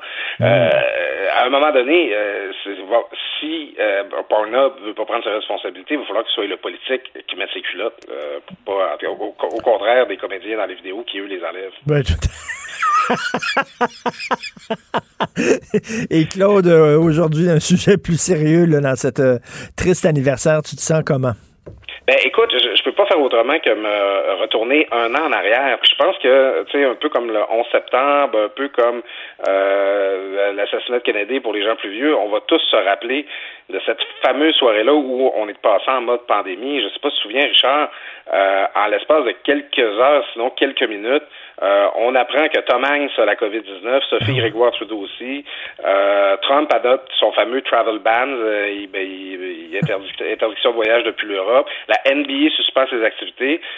Éric Girard quitte Hydro-Québec pour s'en aller à Bombardier, une nouvelle qui habituellement aurait fait les manchettes pendant deux semaines à côté, qui est passée à peu près inaperçue du contexte. Écoute, c'est, je, je sais pas si, où t'étais toi, Richard, mais moi, je me suis, je vais me souvenir de cette soirée-là toute ma vie. Toute la même journée, ça? Oui, oui, toute la même soirée, là, tu sais, genre, entre 7h puis 9h, tout ça s'est passé, tu sais. Je, je me rappelle, ma, ma blonde était au restaurant, puis j'y écrivais, reviens, reviens, le monde s'effondre. J'avais l'impression, tu sais, comme dans les films, là, de- dans une espèce de laboratoire, peser sur un bouton, puis il y a des portes en métal qui descendent, là, pour Oui, oui. j'avais tous les, les baby boomers de ma famille, ma mère, mon parrain, mes oncles, mes tantes, qui étaient dans une villa au Mexique, puis ils m'envoyaient des jokes sur les gens qui, aux nouvelles qui achetaient du papier de toilette. C'était ridicule. Moi, j'étais là, get the fuck out, rentrer au pays, tout va fermer. C'était une soirée complètement surréaliste, puis je suis pas sûr que de notre vivant, Richard, on va revoir des journées, des, soirées, des heures d'actualité comme celle-là, avec des nouvelles qui peuvent avoir un impact directement sur notre vie. C'est comme si la vague, elle s'en venait, s'en venait, s'en venait, puis là, là, elle, elle frappait. Ce jour-là, boum! Ouais, ben c'est ça, on avait des échos depuis le mois de janvier, on entendait parler de ce virus-là en Asie, puis tu sais, on a eu quelques passes d'armes entre chroniqueurs, là. Je me rappelle tout à l'heure, fait un texte qui disait, ben moi, ça m'inquiète, le coronavirus, là, dont tu parles. Puis Patrick Lagacé qui disait, je n'ai pas peur du coronavirus, puis on se demandait tout, on a-tu des raisons de s'en faire ou pas, puis c'est comme si le 11, cette journée-là du 11 mars, c'est pour ça qu'on va la commémorer longtemps, c'est l'OMS a déclaré que le- le coronavirus, le nouveau coronavirus, c'était une pandémie à ce moment-là, puis c'est là qu'on a vu tout s'effondrer autour de nous, tous les, gouvernements se mettent en mode urgence, dans le mode urgence dans lequel on est depuis maintenant 365 jours. C'est ça. Il n'y a pas seulement des morts. hein. Je parlais hier à Amir Kadir, puis il dit euh, on comptabilise tout le temps les hospitalisations puis les morts, mais il y a une troisième catégorie. Les gens qui sont chez eux, qui sont pas hospitalisés, qui sont pas morts, mais qui sont faibles en tabarnouche depuis des mois, qui sont vraiment alités, qui ont aucune énergie, qui ont plus d'odorat, qui ont plus de goût, euh, qui ont mal partout. Ça, ils sont, ils sont pas comptabilisés, mais ça fait partie aussi des, des dommages collatéraux. Là. Écoute, euh, il a- on parle, on commence à en parler, mais ça a pris du temps. On parle du Covid long, euh, Oui. de, de gens qui, euh, plusieurs semaines, sinon plusieurs mois après la maladie, se sentent encore diminués, ils sentent encore qu'ils ont, des difficultés respiratoires, ils ont de la fatigue extrême. La- cette perte d'odorat puis de goût-là, moi je me rappelle, je, vais- je vais même le nommer, c'est un ami et collègue à nous, Charles Le Cavalier du Journal de Québec, Ben oui. qui, qui- moi je disais au début, ah, porter le masque, tout ça, ça me tente pas. Puis il disait, Claude, puis sentir le café, T'as rendu compte, puis sentir le café. Non, mais on, on, les cinq sens, pour rien qu'on en parle, on interagit avec le monde à travers ce qu'on sent, ce qu'on goûte, ce qu'on touche, tout ça. Et il y a des gens dont la vie a changé, euh, peut-être de façon permanente. Ben, avec- et- tout à fait. Écoute, je parlais hier à une ancienne collègue de travail. Bon, c'est une conversation privée, donc je la nommerai pas, mais les gens la connaissent beaucoup. Son chum l'a eu, la COVID, puis elle dit, il ressemblait à E.T. Tu sais, quand il le trouve là, sur le bord de la rivière, là, qui est tout gris, là, elle dit, il était comme ça. Lui, il l'a eu raide en tabarnouche. Là. Elle dit, c'était vraiment très, très dur. Là. Il s'en remet un petit peu, mais c'est ça, la COVID longue, ça aussi, il faut penser à ça. C'est pas seulement euh, des morts, des hospitalisations. Donc, euh, journée de commémoration. Merci beaucoup, Claude. On se reparle demain. À bientôt, Richard. Bonne journée. Le, le commentaire de Mathieu Boccoté, dépensé pas comme les autres. Alors, Mathieu, il y a un bras de fer là, entre Simon Jolin Barrette et la juge en chef de la Cour supérieure du Québec, de la Cour du Québec. Elle, elle juge que euh, les candidats pour devenir juge dans le district de Montréal devraient être bilingues. Lui dit, écoutez, hors de question, ce n'est pas une province bilingue, c'est une province euh, française. Et je ne sais pas si tu as lu aujourd'hui Michel David dans Le Devoir, mais c'est assez particulier. Michel David dit à Simon Jolin Barrette, ah, c'est- inutile ce combat-là, ça donne strictement rien. Toi, qu'est-ce que tu en penses? Non, mais ça, c'est le propos des fétistes habituels. Ça ne donne jamais rien de quelque manière que ce soit, quelque combat que ce soit. Donc, je pense que c'est un combat important parce que ce qui se joue à travers ça, c'est euh, la question de la langue de l'État. Est-ce qu'au Québec, le français est la langue commune? Est-ce qu'au Québec, le français est la langue officielle? Est-ce qu'au Québec, c'est en français que ça doit se passer? Ensuite, la minorité historique anglaise a des droits particulier qu'on lui reconnaît que personne ne conteste, mais est-ce que globalement, le français n'est qu'une langue sur deux, une langue optionnelle, et plus encore, dans certains cas, est-ce que c'est une langue qu'on peut laisser de côté parce qu'elle n'est pas essentielle? Est-ce qu'il faut créer les conditions institutionnelles au Québec pour qu'on puisse se passer du français régulièrement? Est-ce que c'est le rôle de l'État québécois de juger que le français euh, ne suffit pas? Eh bien, moi, je pense que sur ces questions-là, c'est le simple bon sens qui commande que l'État québécois affirme pleinement, hmm. pleinement l'idée que c'est un État francophone. Euh, j'ai eu l'occasion d'en parler une fois ou deux à ton émission déjà. Euh, Guillaume Rousseau et François Côté ont écrit un excellent livre sur cette question pour expliquer pourquoi et comment on peut faire, on peut vraiment faire du français la langue commune au Québec, la langue officielle de l'État. Et là, ce qu'on voit en plus avec la juge euh, de la Cour du Québec, euh, Madame, je, perçois, Madame Rondeau, ce qui est particulier, c'est qu'elle elle se cache derrière l'indépendance judiciaire, hein, le principe de l'indépendance de la magistrature, pour, dans les faits, mener un combat politique. c'est cette, euh, il faut, faut mm. pas oublier qu'aujourd'hui, les juges qui prétendent être indépendants, il y a une forme d'impérialisme du droit. Hein, les juges, il y a des juges activistes. Alors, il y a des juges activistes, on le sait, lorsque vient le temps de prendre des jugements de cour en tant que tel. On le voit sur la décision des mots comme père et mère, sur la question de la loi 21, sur la loi 101, mais aussi lorsque les juges, manifestement, veulent se soustraire au principe de la loi 101 et euh, plus largement au principe du français langue commune. Donc il est temps de rappeler aux juges que leur indépendance elle est fondamentale, mais cette indépendance euh, ne doit pas être utilisée comme euh, comme masque pour avancer un tout autre agenda. Je parlais tantôt à Gilles Proux, il me disait quelque chose de très intéressant. Il dit c'est fou à quel point les juges sont allergiques à tout ce qui touche l'identitaire, que ce soit la loi 21, la loi 101, etc. Ah ben absolument, mais ils, ils, sont dans l'esprit en fait. C'est, ils, se croient, c'est fascinant quand même parce qu'ils se croient la plupart du temps euh, non idéologiques. Hmm. Ils se croient simplement au service du droit. Puis comme je disais dans, la chronique du journal ce matin, moi je suis pas avocat, donc je suis pas obligé de faire semblant de les respecter tout le temps. Je suis pas obligé de croire qu'ils sont toujours éclairés. Je suis pas obligé de penser qu'ils ont pas de biais idéologique. Je suis pas obligé de faire semblant que lorsqu'ils se comportent comme des matamors en cours, eh bien ils sont respectables. Et on a le droit, puis c'est le privilège d'un avocat de dire dire que certains juges se comportent de manière idéologique, de manière politique, qu'ils ont un agenda. Euh, et leur hostilité à l'identitaire, c'est qu'au nom d'une forme de sacralisation de l'individu, alors les, droits individuels, c'est fondamental, évidemment, il y a une manière de les lire qui consiste à arracher l'individu de la collectivité. Puis plus encore des droits des minorités, entre guillemets, avec ce préjugé fondamentalement hostile à la majorité qui serait toujours vu comme tyrannique, eh bien, les juges se donnent aujourd'hui le droit finalement de surplomber le législateur, de mm. surplomber le politique à la manière de correcteur de copie. Eh bien, c'est pas leur rôle. Leur rôle, c'est d'appliquer la loi, c'est de, de s'en tenir à l'intention du législateur et non pas de réécrire et de réinterpréter à partir d'une conception créative du droit. Donc on est en ce moment dans un conflit de légitimité politique qui cherche à se maquiller comme un conflit entre le droit et le politique. Non, non, non, non, non. Les juges font de la politique très souvent. Il est temps de le dire pour savoir au moins minimalement dans quel environnement institutionnel on évolue. Et corrige-moi si je me trompe, Mathieu, mais je crois, sans me tromper, je crois que Montréal fait encore partie du Québec. Ça se peut-tu, ça?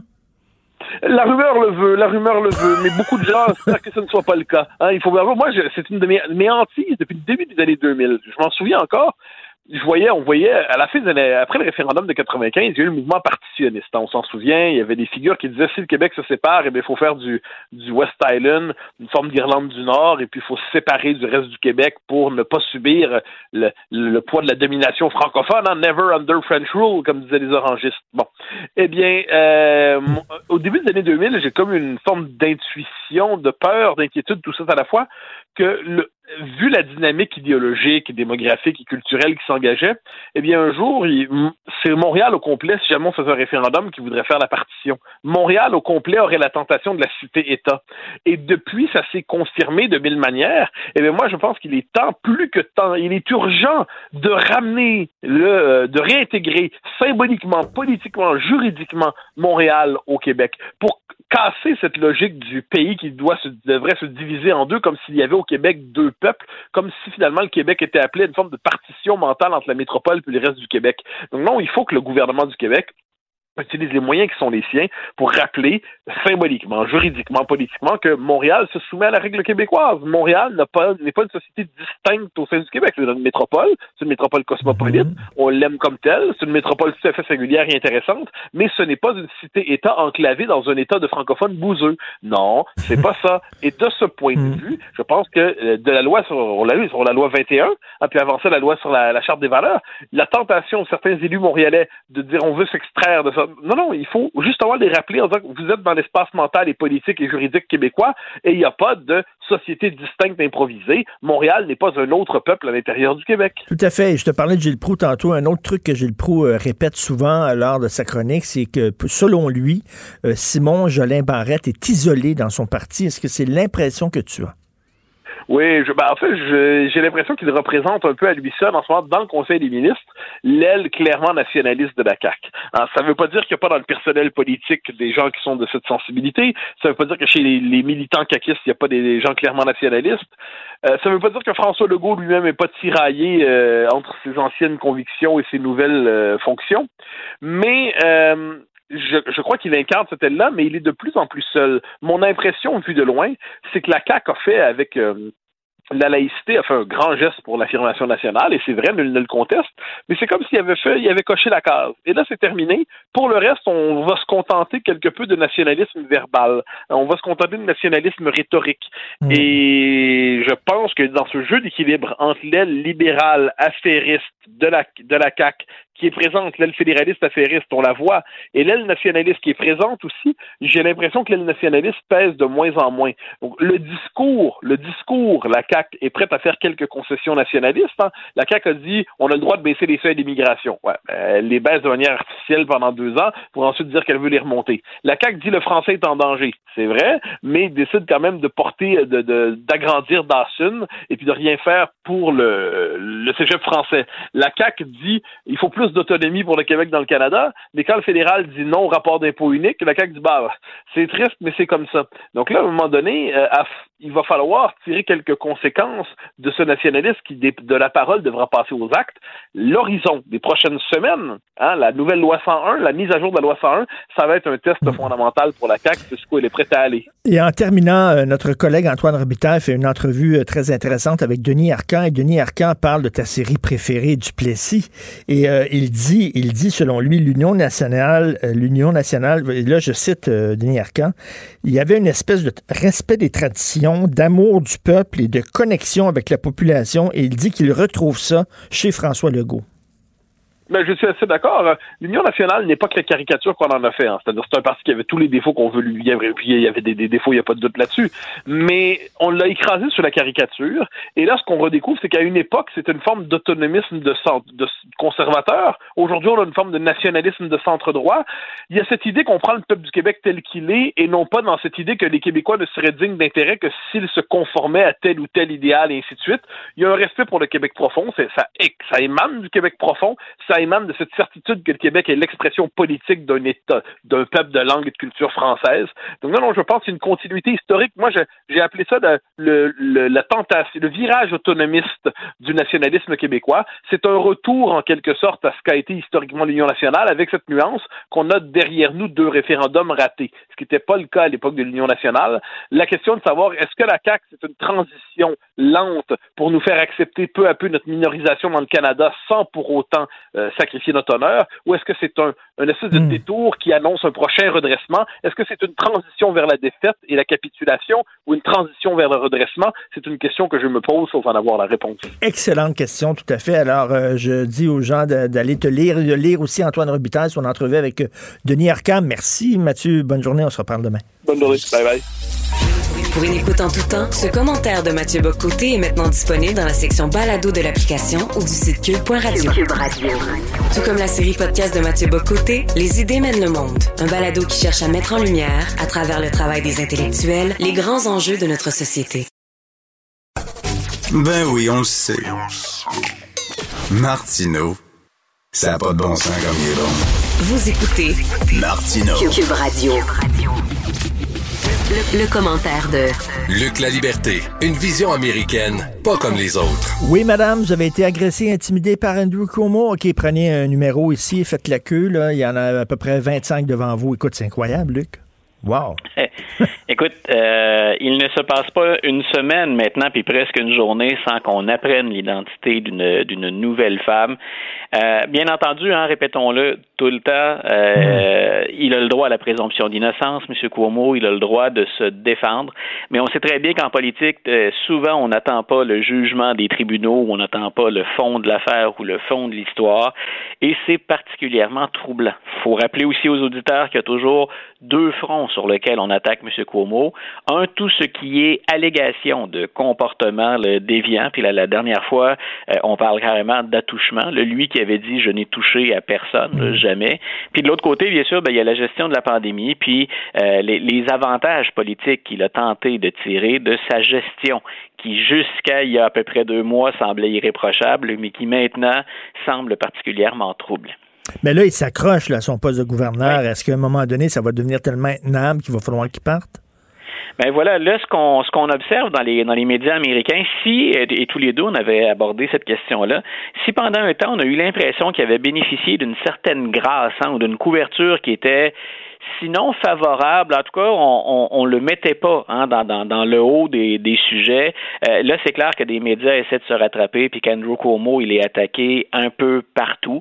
Euh, maintenant, il semble, dans, dans cette couverture-là, qu'on lui reproche de plus en plus de se comporter comme celui dont il se disait euh, le, le, principal, le principal opposant pendant un bout de temps, Donald Trump. Hmm. Donc, il voulait dégager l'impression d'être tout, hein, c'est d'être l'anti-Donald Trump.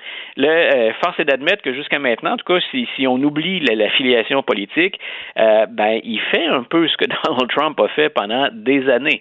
Quand on l'a accusé, il niait en bloc, mm. il passait à l'attaque, euh, puis il donnait pas de, de, de, suivi. Puis visiblement, il y a des électeurs qui ont pardonné au président ou qui ont considéré que dans la balance, ben ça, c'était pas ces allégations-là suffisamment important pour s'empêcher de voter pour lui. Euh, M. Cuomo tente, je pense, jusqu'à maintenant, de jouer cette carte-là. Mais c'est délicat, hein, on le sait. Et puis c'est délicat aussi quand on regarde le moment où tombent les accusations. on est en 2021, l'élection est en 2022. Pour ceux qui pensent qu'il peut y avoir un complot, que c'est une fronde qui est organisée contre Andrew Cuomo à des fins politiques, c'est vrai que le synchronisme, hein, le timing, hmm. comme on dit entre mauvais français, ben, il serait bon. Euh, les gens n'auront pas le temps d'oublier ça d'ici euh, à l'élection de 2022. Donc là, on se dit, est-ce que Cuomo quitte maintenant? Est-ce qu'il se présente quand pas, est-ce qu'il se présente, mais est-ce qu'il reste en fonction, mais dit, je ne me présenterai pas en 2022, mais vous allez me, vous allez me laisser terminer mon mandat euh, selon mes termes? Ou encore, ben, va-t-il pousser l'audace jusqu'à se représenter en 2022 et laisser le soin aux électeurs de, de décider par eux-mêmes? Est-ce que vous jugez que c'est suffisamment grave ou est-ce que vous m'accordez un quatrième mandat? Faut, hein, c'est, quand même pas mmh, rien. Il n'y a, mmh. pas, a pas de limite au nombre de mandats pour le, le gouverneur de l'État de New York. Écoute, je vais t'entendre sur quelque chose. Euh, euh, je trouve que les, les, extrémistes sont en train de, de, gangréner, de contaminer et la gauche et la droite. On le voit au Canada, la gauche qui est poignée avec ses radicaux woke, euh, qui tentent de s'en débarrasser, les conservateurs qui sont poignés avec les anti-gays et les anti-avortements et qui tentent aussi, bon, et c'est la même chose avec le Parti démocrate et le Parti républicain. On dirait là, que et la gauche et la droite, c'est pas quoi faire avec les radicaux au centre de leur mouvement? Écoute, c'est de plus en plus difficile à gérer, puis on, le voit, le, euh, on le voit avec ce que fait Joe Biden actuellement. M. Biden, peu importe, je, pense qu'il est plus progressiste que bien d'autres démocrates, et plus progressiste que Barack Obama, mais Joe Biden est d'abord et avant tout un pragmatique. Grosso modo, il a dit aux Américains, faut que ça fonctionne, faut que ça marche, et on le voit très bien agir actuellement. On lui a reproché d'un côté, ben M. Biden, hein, vous avez été, euh, vous avez été élu en disant que vous seriez, euh, vous auriez une approche bipartisane partisane, hein, que vous alliez offrir des choses aux républicains. Mais il a très, très vite constaté que les pro-Trump, entre autres, ou les éléments les plus conservateurs et radicaux, n'étaient pas intéressés à discuter avec lui sérieusement. Euh, donc, on, a dit, ben, il livre pas la marchandise, mais de l'autre côté, regardons aussi comment il a géré les factions plus mm. radicales ou extrémistes. Et il n'a pas tenu compte des oppositions de, des, des éléments les plus progressistes chez les démocrates. Et au contraire, pragmatique, il est même allé vers des démocrates qui sont plus conservateurs certaines questions. Donc, M. Biden a dit, voici la façon, il connaît très bien la mécanique, s'il y a une chose qu'on peut lui accorder, c'est bien ça, euh, il est pragmatique. Il veut un peu d'argent, hein, beaucoup d'argent dans ce cas-ci. Mhm. Il veut avancer sur la COVID, il veut avancer sur la relance économique et dans beaucoup de sujets. Grosso modo, c'est je regarde ce qui est possible de faire et je fonce là. Quitte à laisser effectivement les extrêmes des deux camps ben, euh, mariner encore un, tout petit peu. Moi, je veux que la job se fasse. C'est un peu le message que M. Biden semble passer depuis janvier. Et c'est vraiment dans les deux camps. Là. On voit au, Canada les conservateurs, là, au lieu de au lieu d'essayer de scorer des buts contre Justin Trudeau, ils sont pognés à chicaner entre eux autres sur l'avortement, sur l'aide médicale à mourir, sur bon toutes les idées sociales. Ben, et tu sais, le, le, gros de la population, là, et aux États-Unis et ici, là, ils sont centre, centre droit, centre gauche, mais le gros de la population sont au centre. Tu vois, quand euh, ça, ça, me, ça me rappelle ce que tu ce que évoques là, l'époque de Stephen Harper. Euh, les gens, on craignait beaucoup, surtout au Québec, quand on regardait les opposants de, de M. Harper, on craignait qu'il soit très, très, très conservateur sur la totalité des sujets. Mm. Et je pense que M. Harper, qu'on a pu aimer ou pas aimer, est un politicien intelligent, est un politicien qui a eu la main hein, solidement sur son parti pendant longtemps, et il a su retarder ou repousser, écarter les éléments les plus extrêmes chez les conservateurs. Et ça lui a permis de s'accrocher au pouvoir. Il ne faut pas oublier que lui aussi a eu à diriger hein, dans des gouvernements minoritaires. Et finalement, M. Harper n'a pas été le, monstre de conservatisme qu'on évoquait ici. Il y a des mesures qui ont pu déplaire aux progressistes, mais c'était loin de la caricature qu'on en a fait. Et ça a mm. été une bonne part du jeu très habile de Stephen Harper, c'est-à-dire euh, s'assurer qu'à l'intérieur du parti, je tire les bonnes ficelles, puis que nos éléments les plus, les plus conservateurs, je suis capable de les garder sur la ligne de touche, pendant un moment en tout cas. Et je veux te parler de la pandémie. Écoute, les, aux États-Unis, ils, ont, ils, ont, viré ça sur un dixaine. Hein. C'est un pays qui avait énormément de retard. C'est un des pires pays au monde. Et là, ben, ça va bien, la vaccination, là, quand même.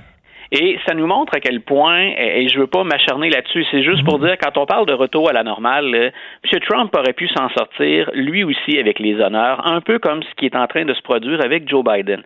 Si M. Trump n'avait pas ignoré ou dénoncé hein, des, des, excès de mhm. peur autour de la COVID, s'il avait tout simplement utilisé des mots et des formules différentes, on voit que la lumière, là, elle était au bout du tunnel. M. Mhm. Biden vaccine à un rythme fou. Bien sûr, pas M. Biden lui-même, mais M. Trump n'a même pas bénéficié des retombées positives des opérations pour développer les vaccins. C'est Joe Biden qui, en profite actuellement. Et M. Biden, sa force, on l'a répété bien des fois, c'est d'avoir été empathique. On souligne le nombre de décès, on souligne à quel point c'est dur, puis on souligne qu'on va aider les minorités et les gens les plus démunis à traverser cette, crise-là. M. Trump pouvait aisément faire la même chose. Donc, il s'est entêté à parler uniquement à sa base et il ne profite pas de ce dont Joe Biden profite. M. Biden arrive, on l'avait dit en, le, 20 janvier, il arrive à un bon moment. Donc, il arrive avec des vaccins, un nombre de vaccins. D'ailleurs, on a acheté plus de vaccins que ce dont on avait besoin. Hum. Mais le message qu'on envoie à la population, c'est si on a mal géré le début de cette crise-là, euh, on va être parmi les meilleurs pour en gérer la fin. Et quand on regarde à l'échelle de la planète actuellement, ben force est d'admettre qu'il y a quelque chose de tout à fait euh, honorable qui s'est passé aux États-Unis, puis d'admirable à certains égards. Non seulement on est capable d'obtenir les vaccins, mais on vaccine. Et on voit que c'est pas le hmm. cas partout. C'est souvent l'organisation, la mise en place hein, de cette gigantesque opération qui est difficile. Puis les Américains semblent être capables de le faire. Et les Américains des différents États sauf quelques-uns, se parlent. C'est-à-dire qu'il y a un lien qui se fait entre l'administration Biden et plusieurs États, ce qu'on sentait moins à l'époque où c'était M. Trump qui était là. Et Luc, en terminant, est-ce qu'à la fin de l'été, toi et moi, on pourra aller prendre un verre dans le vieux quartier de Boston? Tu penses? Ah, écoute, ça, j'adorerais qu'on fasse ça. Je te propose, je te propose un circuit historique, musée Ah. inclus. Puis si t'es un amateur de baseball, écoute, on finira ça au Fenway pour. Ça serait génial, mais je pense qu'on rêve en couleur hein, quand même pour la fin de l'été. là. non, je pense qu'on va devoir repousser ça au mois à l'automne. OK. Merci, Luc. Salut, bonne journée. Bye, Richard. Bonne journée. C'est vrai qu'on aime autant qu'on déteste, Martineau, C'est sûrement l'animateur le plus aimé au Québec. Vous écoutez Martineau. Cube Radio. Alors, avant de passer à notre prochain invité, un petit message personnel. Euh, écoutez, il y a quelques minutes, au Salon Bleu, euh, en pleine Assemblée nationale, le PQ, par la bouche de Pascal Birubé, a rendu hommage à l'émission Les Francs-Tireurs que j'ai co- co-animée, euh, entre autres avec Benoît, pendant 23 ans. Vous savez pas à quel point ça me touche. Euh, je pensais jamais ça, là, en pleine Assemblée nationale, qu'on se lève puis qu'on rende hommage à l'émission et tout ça. Ça me touche d'autant plus que l'émission, on est parti un petit peu, là, comme des bandits, comme si Télé-Québec avait honte de nous autres. Télé-Québec avait publié un beau livre sur les 50 ans de, de Télé-Québec et c'est à peine si on mentionnait les francs-tireurs, pourtant on était là pendant 23 ans. Donc, que le PQ, que l'Assemblée nationale nous fasse un petit coucou, nous fait extrêmement chaud au cœur à Benoît et à moi. Merci beaucoup. Donc, nous allons maintenant parler à M. Rémi Quirion, scientifique en chef du Québec, parce que s'il y a une année où on a parlé de science, c'est bien cette année. Bonjour, M. Quirion. Oui, bonjour à vous. Bonjour. On a beaucoup parlé de science. Il y a beaucoup de scientifiques qui étaient à la télévision, beaucoup de médecins, de, de, de microbiologistes, d'infectiologues. Euh, euh, J'imagine que vous avez dit enfin, on écoute la science. oui, certainement. Et peut-être avant de commencer, je voudrais vous féliciter aussi. Là, Ah, pour mais la merci. part du côté pour les francs-tireurs, euh, vraiment exceptionnel. Merci. Et mentionner aujourd'hui, bien sûr, c'est une autre journée exceptionnelle aussi, là. Journée commémorative. Tout à plus fait. de 10 000 Québécois, quand même, qui sont décédés de la pandémie et euh, du virus de la COVID. Et il faut, faut pas que ça se reproduise. Il faut, faut, faut comprendre ce qui s'est passé et essayer de diminuer les impacts des prochaines pandémies. La science est sûrement importante là-dedans. Oui, au cours de la dernière année, la science sur euh, la place publique des chercheurs dans les journaux, télé, radio à tous les jours. Donc ça, c'est très positif. Aussi le mouvement qu'on appelle de science ouverte, donc de partage des données, euh, de recherche euh, partout dans le monde. Ça nous a permis là, vraiment dès qu'on a connu la séquence du virus, de commencer à travailler pour euh, développer des vaccins. Ah ben, Monsieur Quirion, d'ailleurs, c'est intéressant ça que vous parlez de science ouverte. Vous en parlez comme si c'était nouveau comme tendance, quoi? Habituellement, chaque pays était jaloux de ses données. Et on se regardait en chien de faïence, quoi. c'est pas nécessairement les pays, c'est plus la façon de faire des chercheurs, hein, la façon de faire habituelle. On fait notre recherche, on écrit un manuscrit, on soumet ça à une revue scientifique et c'est un processus qui est relativement long avant que la publication sorte. Des fois, ça peut pas une année, demi, deux ans. Donc là, ça a été vraiment, on met nos données de recherche, euh, comme la séquence du virus ou des données préliminaires sur les vaccins, on les met sur le web et tout le monde a accès, les chercheurs partout dans le monde ont accès à ça, donc ça permet d'aller plus rapidement. Le mouvement de science ouverte avait commencé il y a quelques années, mais ça s'est amplifié beaucoup avec, euh, avec la pandémie parce qu'on était vraiment en urgence. On espère qu'on va garder cette façon de faire-là et continuer à collaborer davantage entre experts de différentes régions. Ben, très intéressant. Vous imaginez tout ce qu'on pourrait régler comme problème si on, on fonctionnait comme on, a fonctionné au cours de la dernière année. Moi, j'ai toujours en tête la Deuxième Guerre mondiale où on disait on a besoin d'une bombe puissante pour mettre les Japonais à genoux. On a pris des chercheurs, on les a mis dans le désert euh, avec des facilités. On leur a donné un chèque en blanc. Trouvez-moi cette bombe-là. Ils l'ont trouvée. Si on mettait tous les scientifiques comme ça avec un but, là, les scientifiques du monde entier, comme on a fait avec la COVID en disant, mettons, je sais pas, trouvez-moi un moteur qui fonctionne au jus de pomme ou n'importe quoi, là. Une façon de, de, de, de lutter contre le- les changements climatiques, tout ce qu'on pourrait faire. Oui, oui, c'est ce qu'on a. Moi, j'espère bien, et on en discute avec d'autres collègues dans le monde, là. Euh, par exemple, pour le grand défi des changements climatiques, oui, le faire de cette façon-là, que les chercheurs, il y en a déjà qui travaillent ensemble, mais encore davantage, un mouvement encore plus puissant, plus fort, et amener le citoyen là-dedans aussi. On parle de plus en plus de, de recherche participative, donc pour, pour moi, je dis souvent aux collègues, là, les changements climatiques, il faut, faut, que ça sorte peut-être un peu d'un gouvernement à Ottawa ou à Québec, là, et que ça devienne très concret pour les citoyens. Qu'est-ce que ça veut dire pour moi dans ma ruelle, à Montréal, ou dans mon champ, quelque part en, région? Donc, il faut essayer de le rendre beaucoup plus concret et de l'expliquer de façon plus concrète à nos concitoyens. Et ça, ça fait ça fait partie un peu de. On a appris des choses de la pandémie. On espère que ça va aider dans d'autres secteurs de la recherche. Tout à fait. La, bonne nouvelle, comme je disais, c'est qu'on a beaucoup parlé de science. La mauvaise nouvelle, c'est qu'on s'est rendu compte aussi, euh, avec effarement, il faut le dire, qu'il y a beaucoup de gens qui ne, ne croient pas à la science, ne croient pas au vaccin. Et ça, c'est déprimant, ça.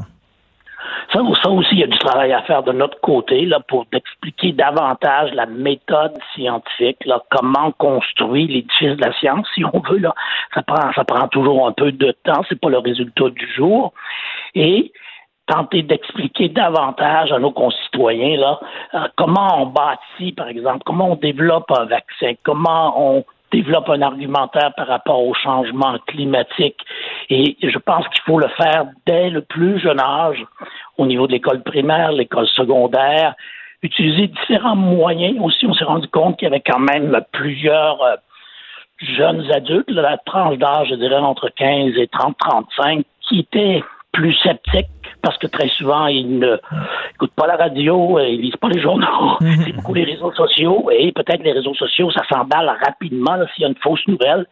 Elle est distraite, elle est distribuée partout à travers le monde. Et là, les, peut-être de toujours rester sur les réseaux sociaux sans consulter d'autres, euh, d'autres euh, médias, ben, ça, ça, nous amène peut-être à des façons de penser qui sont pas, qui sont pas la réalité. Oui, Donc, là aussi, on, est, on essaie de faire, au niveau des fonds de recherche, par exemple, on a eu un programme récemment en disant aux jeunes, là, on vous donne un peu d'argent pour faire euh, une nouvelle façon de communiquer, utilisant les réseaux sociaux, communiquer avec des gens de votre âge, de parler un peu de vaccins, de pandémie, hmm. etc. Des fois, quand je suis déprimé, je me rappelle quand même que l'émission Géniale est une des émissions les plus aimées euh, des jeunes au Québec. Et c'est une émission justement sur la science. Alors, ça me fait, ça, ça ajoute un petit, un petit baume sur mon cœur. Euh, Monsieur Quirion, je sais pas le nombre de fois euh, que j'ai répété au cours de la dernière année où des gens me disent, regarde, la science, comme quoi ça fonctionne pas, ils s'entendent même pas entre eux autres. Euh, les scientifiques, les scientifiques se contredisent, mais je leur disais, mais c'est ça, la méthode scientifique. C'est ça. Ils comprennent pas. Non, ça c'est vrai que c'est pour ça qu'il faut l'expliquer davantage. Là, je dis encore un peu à tous les groupes d'âge comment comment on construit la science. Et c'est vrai que lorsqu'on est à chaud comme ça, là, dans une période de pandémie, ben le chercheur euh, donne des résultats primaires, dit ben moi je pense que ça va de cette façon-là, et l'autre dit ben on n'est pas encore absolument convaincu. Oui, c'est c'est ça la science, mais il faut quand même peut-être l'expliquer davantage nous comme chercheurs, à nos concitoyens. Oui, il y a des gens qui, disaient que la, politique avait abdiqué devant la science et qu'au cours de la dernière année, c'est plus la santé publique qui gérait le Québec que, que, que le premier ministre et ça n'a pas de sens. On donne trop de place aux scientifiques. Vous en pensez quoi? Je pense que c'est important là, de baser euh, les décisions euh, gouvernementales, les décisions politiques sur, euh, sur la science, sur des données probantes. Bien sûr, le, le, monde politique, le gouvernement doivent regarder un ensemble de facteurs, pas seulement les données probantes du jour. Donc, c'est là qu'il y a toujours un peu une, des difficultés entre, entre les deux mondes, mais je pense que ça, ça a montré aussi le lien fort entre santé publique et les gouvernements, que ce soit au Québec, au Canada ou dans le monde. Et on a réalisé beaucoup aussi qu'on avait délaissé beaucoup la santé publique au cours des peut-être 15 mmh, mmh. dernières années. Et c'est pas unique du tout au Québec, là, ça s'est passé globalement dans le monde. Donc là aussi, il y a probablement une leçon ben ouf, on va être obligé dans le futur là, de, d'investir davantage euh, tout ce qui est expertise en santé publique pour être capable de mieux voir venir une prochaine pandémie parce que malheureusement, il va en avoir, en avoir d'autres. Et M. Quirion, on, récolte un peu ce qu'on a semé. Hein. Euh, on a un peu abandonné la science au cours des dernières années. Rappelez-vous, quand on était sur la 15, on voyait l'Institut Armand Frappier, on voyait toutes les big pharma qui étaient installés là. Là, on a laissé tomber. On, on est devenu extrêmement dépendant des autres pays pour ce qui est des médicaments, des vaccins, tout ça. Est-ce que vous pensez que cette pandémie-là va donner comme un genre de choc électrique au Canada en disant... Ben, oui, oh, oui.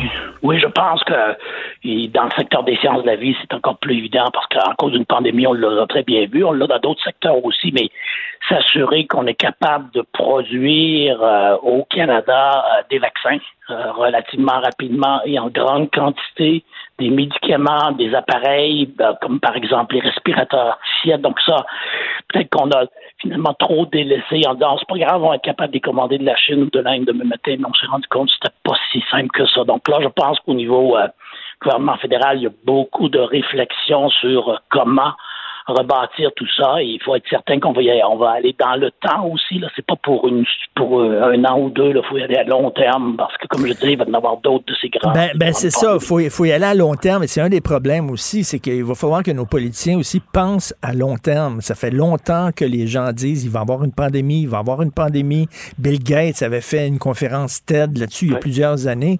Euh, on l'a tous vu sur YouTube. Euh, puis on, on, on, gère à court terme. Et là, vous dites qu'il va en avoir d'autres et la prochaine peut être même pire que celle-là, plus grave. Oui, les experts, comme vous connaissez probablement nos, nos, nos, nos, stars, nos étoiles dans le développement de vaccins, Gary Cobinger de l'Université Laval, ben, Gary dit finalement le, le virus qu'on a dans cette pandémie-là, il n'est pas si euh, agressif que ça, là. il n'est pas si mortel que ça. L'Ebola l'est beaucoup plus. Là. Donc, euh, si et les prochains pourraient être beaucoup plus euh, mortels que, que, que, le virus actuel. Donc, il faut être beaucoup mieux préparé. Les signaux d'alarme lorsqu'il se lève, que ce soit n'importe où dans le monde, fait que finalement, euh, il y a de l'écoute un peu plus globalement, que ce soit l'Organisation mondiale de la santé euh, qui, envoie des messages, que ce soit différentes organisations internationales, que les dirigeants de tous les pays prennent ça très au sérieux. Et en, terminant, je, vous pose une question, et, je, demande à l'homme scientifique de, me répondre sans préjugés, sans biais. Il y a beaucoup de gens au début de la pandémie qui disaient c'est rien qu'une grosse grippe, c'est comme l'influenza, un peu plus grave, ça touche surtout les personnes âgées. Euh, on les a appelés, on les a appelés les coucous, les complotistes et tout ça. Est-ce qu'ils avaient raison? Non, je pense qu'on s'est rendu compte rapidement, c'est quand même quand même beaucoup plus grave qu'une qu'une grippe. Euh, et ce qu'on comprend mal encore, là, c'est vraiment oui les personnes des groupes d'âge, personnes plus âgées, beaucoup plus affectées que les plus jeunes. Une grippe, ça touche beaucoup, beaucoup les jeunes. Les enfants sont très affectés en général. Les personnes âgées aussi, mais là, c'était différent. Donc, déjà, on savait que c'était pas, c'était pas la même chose. Maintenant, ce qui reste à comprendre, c'est ce qu'on appelle la COVID longue, là des gens qui ont été affectés, même des jeunes, quel va, quel va être l'effet à plus long terme? Il n'y a peut-être pas eu grand-chose à court terme, mais d'ici quelques mois, on voit déjà que certaines personnes ont de la difficulté à se rétablir avec des différents problèmes de santé mentale, différents mmh. problèmes au niveau rénal. Donc là, on commence à faire de la recherche là-dedans aussi pour dire oui, de façon aiguë, tu es à l'hôpital, tu es peut-être dans aux soins intensifs, mais qu'est-ce qui arrive dans un an, dans deux ans, dans cinq ans? Ben, en tout cas, merci à tous les scientifiques et euh, bravo. Et euh, il va falloir écouter de plus en plus euh, ce que vous avez à dire. Merci beaucoup, M. Rémi Quirion, scientifique en chef du Québec. Bonne journée. Merci beaucoup. Bonne journée. Martino. Même avec un masque, c'est impossible de le filtrer. Vous écoutez Martino. Cube Radio.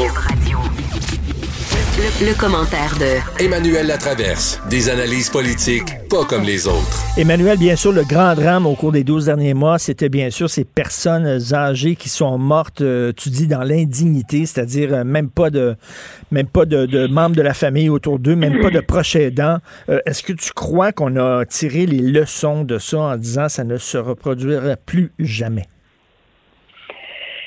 Je ne sais pas. Hmm pour être honnête, et c'est ce qui, euh, c'est ce qui, c'est ce qui m'angoisse dans cette journée de deuil, je te dirais, parce que euh, c'est quand même une journée où on fait l'exercice euh, nécessaire, premièrement, de, de, souligner la mort de ces gens-là, parce que la réalité, c'est qu'ils sont devenus des statistiques dans la dernière année. Au début, on montrait leurs photos, la première, c'était qui, puis après ça, c'est devenu des chiffres. Des chiffres que plus ils montaient, plus notre vie allait mal. Hein? Objectivement, là, c'est ça que c'est devenu, ce qui est d'une cruauté et d'un égocentrisme sans nom de l'ensemble de tous. Là. Je blâme personne là-dedans. Là.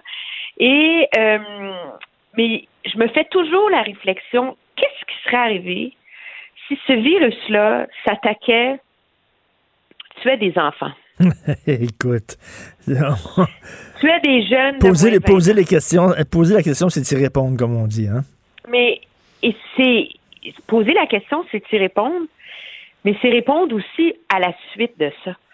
C'est que jusqu'où est-ce que on va changer fondamentalement notre regard sur la vieillesse, notre regard sur la perte d'autonomie et sur les personnes âgées?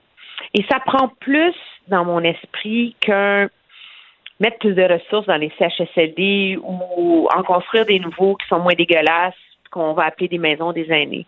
C'est beaucoup plus profond que ça, la réflexion qu'il faut avoir autour de ça. C'est la réflexion autour de comment on s'occupe de ces personnes-là, quelles ressources on met pour leur permettre de rester à domicile. Ça, c'est ce qu'on demande à l'État, mais je pense qu'il faut qu'il y ait une réflexion sur ce que nous, les gens dans la société, ont fait pour les personnes âgées. Hmm. On a développé à cause des changements démographiques, beaucoup à cause du, du fait que les femmes travaillent et que maintenant, donc, elles ne sont plus disponibles pour s'occuper de leurs parents vieillissants parce qu'elles ont 40 ans avec des parents de 70 ans ou euh, des choses comme ça, des enfants.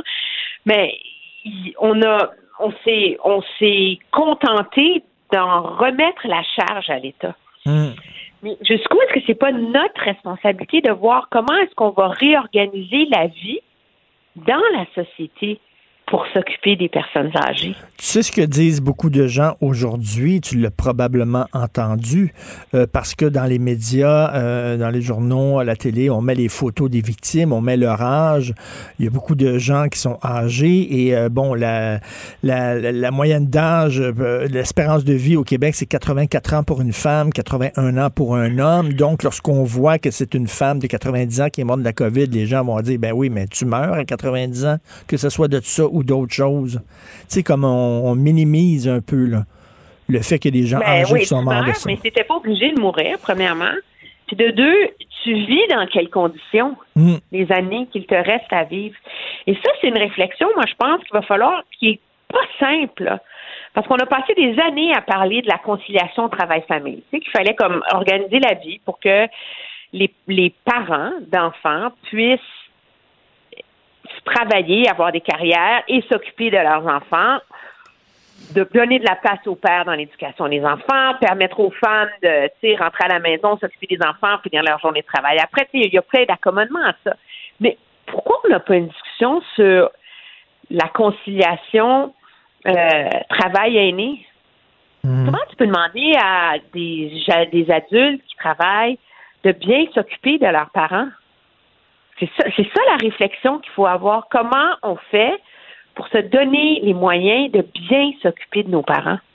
Mais tu sais, tu as, la génération sandwich, là, les, les, les, les, les, femmes, parce qu'il faut le dire, c'est surtout les femmes qui s'occupent de leurs vieux parents, qui s'occupent des enfants. Je suis désolé, je veux pas être sexiste, mais, mais tu sais, une génération de femmes, mettons, dans la quarantaine, dans la cinquantaine, qu'on les, on les appelle la génération sandwich parce qu'ils sont poignés encore avec des enfants en, jeune âge qui ont besoin d'elles, puis des, des parents vieillissants. Fait que c'est pas évident, là non, mais c'est et ça c'est le côté. Moi, je pense que si on veut revenir à ta question première, est-ce qu'on a tiré des leçons de la pandémie? Mais les leçons de la pandémie doivent aller dans mon esprit au-delà de blâmer le gouvernement parce que les CHSLD sont pourris. Hmm. Il faut que ça soit une réflexion collective sur le sort qu'on réserve aux personnes âgées, le traitement qu'on leur donne, la façon dont on les regarde et la façon dont on s'en occupe et on les soigne. Et ça, c'est une responsabilité collective de la société. Il faut rappeler que Régent Hébert, lorsqu'il était ministre de la Santé, avait un projet justement de, davantage de soins à domicile, d'assurance médicaments pour les soins à domicile, tout ça. Madame Marois n'a pas été réélue, c'est tombé dans le crack. Oui, puis il faut, il faut, il faut, il faut repenser la façon dont, on voit ça. Il faut, en tout cas, moi, je pense que c'est une réflexion très, très importante. On a eu tous le réflexe, je pense, de blâmer les autorités, de blâmer le gouvernement. C'est quand même effrayant l'échec euh, institutionnel qui a mené autant de personnes à mourir d'une manière aussi indigne et d'avoir une fin de vie aussi indigne, aussi déconnectée. Et il y a encore des personnes âgées qui ont une fin de vie indigne et déconnectée parce qu'ils sont emmurés dans leur CHSLD derrière des vitres et tout le reste à voir leurs proches habillés comme des astronautes. Là. Alors, il faut, il faut, il faut poursuivre cette réflexion-là si on veut être à la hauteur de ce deuil. Eh, tu as vu hier l'image. Tu as vu hier à TVA la dame là, qui se mourait d'un cancer qu'on a sorti à l'extérieur pour qu'elle puisse voir ses, ses enfants leur dire adieu. C'était quelque chose. Mais moi, ce, que, ce qui m'a frappé, c'est que je me suis dit, elle est chanceuse, des, gens dans son centre de soins se sont démerdés pour lui offrir ce dernier vœu. Hmm. Ça devrait pas être comme ça. Ça devrait pas être l'exception. Et c'est ça qui est, qui, qui, qui, est, tragique. Puis tu sais, euh, notre collègue Alain Laforêt me faisait remarquer que la cérémonie aujourd'hui a lieu, bon, sur le parvis euh, du Parlement, devant la devise du Québec qui est Je me souviens. Ben, je me souviens, il faut qu'on se souvienne de ça. Mais, mais oui. Pourquoi on en est arrivé là? Et aussi, bon, euh, c'est l'heure du bilan, on regarde en arrière, mais il faut aussi regarder en avant, tirer les leçons puis prendre des résolutions pour l'avenir. Oui, puis la résolution, c'est de se souvenir. La, la, la, la résolution, c'est aux prochaines élections, dans les prochains débats politiques, ne pas voir les promesses qu'on fait. tous les partis politiques courtisent le vote des personnes âgées parce que des gens qui se déplacent, qui votent, etc. Mais ne pas voir ça comme un problème qui touche les, tu sais, ça touche les vieux, les maisons des aînés. Moi, je vais voter sur ma baisse d'impôts. Il mm. faut qu'on il faut qu'on se conscientise des conséquences de ça pour l'ensemble de la société. Parce que j'en reviens, si ça avait été des enfants à qui c'était arrivé, si c'est des enfants qui mourraient, ça ne serait pas arrivé de cette façon-là. Et autre chose, écoute, une idée qui me passe en tête comme ça en, te parlant, j'ai parlé, j'ai interviewé Éric Duham, que tu connais, là, euh, qui se présente euh, au Parti conservateur du Québec. Puis il me disait, tu sais, avant, on parlait de, de souverainistes, fédéralistes, après ça, c'était la gauche et la droite. Il dit là, il y a une autre faille, il y a une autre opposition au Québec, c'est ceux qui trouvent que le gouvernement prend trop de place et ceux qui trouvent qu'il ne prend pas suffisamment de place.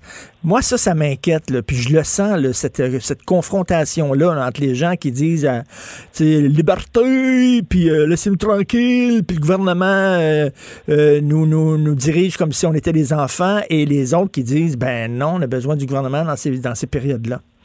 Il y, a, comme une nouvelle faille qui gouvernement, parce que c'est lui qui a les ressources pour prendre les décisions. Mais il y a une partie, je pense, de cette réflexion-là. Il n'y a, pas d'espace en ce moment, je pense. Puis c'est probablement pas le temps de le faire. Là. Le but en ce moment, c'est de passer au travers de ça auprès. À, oui. Qu'il y a mais, mais, mais, je trouve un minimum de vie. Mais cette faille-là, cette confrontation-là va rester. Oui, elle va rester parce que les bilans vont durer pendant des années et la réalité demeure que le Québec est la, la province au Canada qui a les normes et les règles sanitaires les plus rigoristes, hmm. les plus sévères, les plus strictes les plus, la police donne des contraventions hmm. et on a quand même le pire bilan. Ben c'est ça, c'est ça la question que, Il y a moyen de gérer la pandémie sans arrêter de vivre. Ah, ben, ma belle-mère, elle a 85 ans, elle habite en Colombie-Britannique, puis elle joue au tennis. Ben, est-ce que donc tu es d'accord avec un, certain pan de ces, de ces gens-là qui critiquaient le gouvernement en disant vous êtes trop sévère? Mais est-ce que c'est les gens qui disent qu'ils sont trop sévères, par exemple, c'est ceux qui, à un moment donné, on, est pris dans une boucle en ce moment, dont on ne peut pas se, tu peux pas changer du tout au tout ta gestion de la pandémie quand tu es dans le milieu de la crise, tu sais. Je veux dire, le gouvernement s'est mis sur cette traque-là. Il va falloir comprendre pourquoi il y a été forcé, parce qu'on s'entend, ce n'est pas de gaieté de cœur que M. Legault fait ça, OK? C'est parce qu'il sent que c'est la seule option possible. C'est quand même, là, il faut faut pas céder à la conspiration totale. Mais qu'est-ce qui fait qu'on en est venu là au Québec? C'est une réflexion qu'il faut avoir. Parce que les Québécois payent plus cher la pandémie dans leur mode de vie, entre guillemets, que les autres au Canada. Et c'est, et c'est vrai, ça. Je veux dire, moi, je suis chanceuse, j'habite de l'autre côté de la rivière jusqu'à avant Noël, on avait le droit de socialiser, là. On mm. avait le droit d'avoir des petites bulles, il fallait que ça soit prudent, euh, tout le monde faisait hyper attention, mais c'était pas interdit de voir des gens. quand on a mis un couvre-feu, on n'a pas interdit aux gens de se voir dehors. Non, non, surtout, euh, c'est ça. On était les plus sévères, puis finalement, on a le pire bilan. Là, il y a quelque chose qui ne fonctionne pas, là.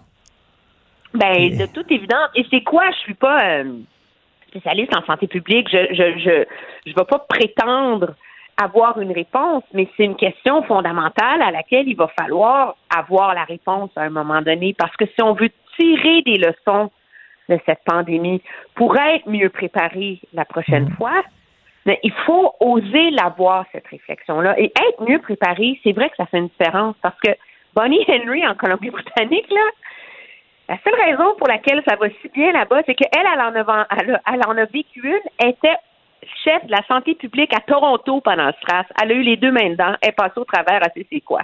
Donc, c'est la seule qui avait de l'expérience là-dedans. Mais, donc, elle, elle savait comment tirer des leçons de cette expérience-là. Il faut qu'on fasse le même exercice. Parce que là, c'est les aînés qui sont morts, mais ça va être qui la prochaine fois? On ne le sait pas.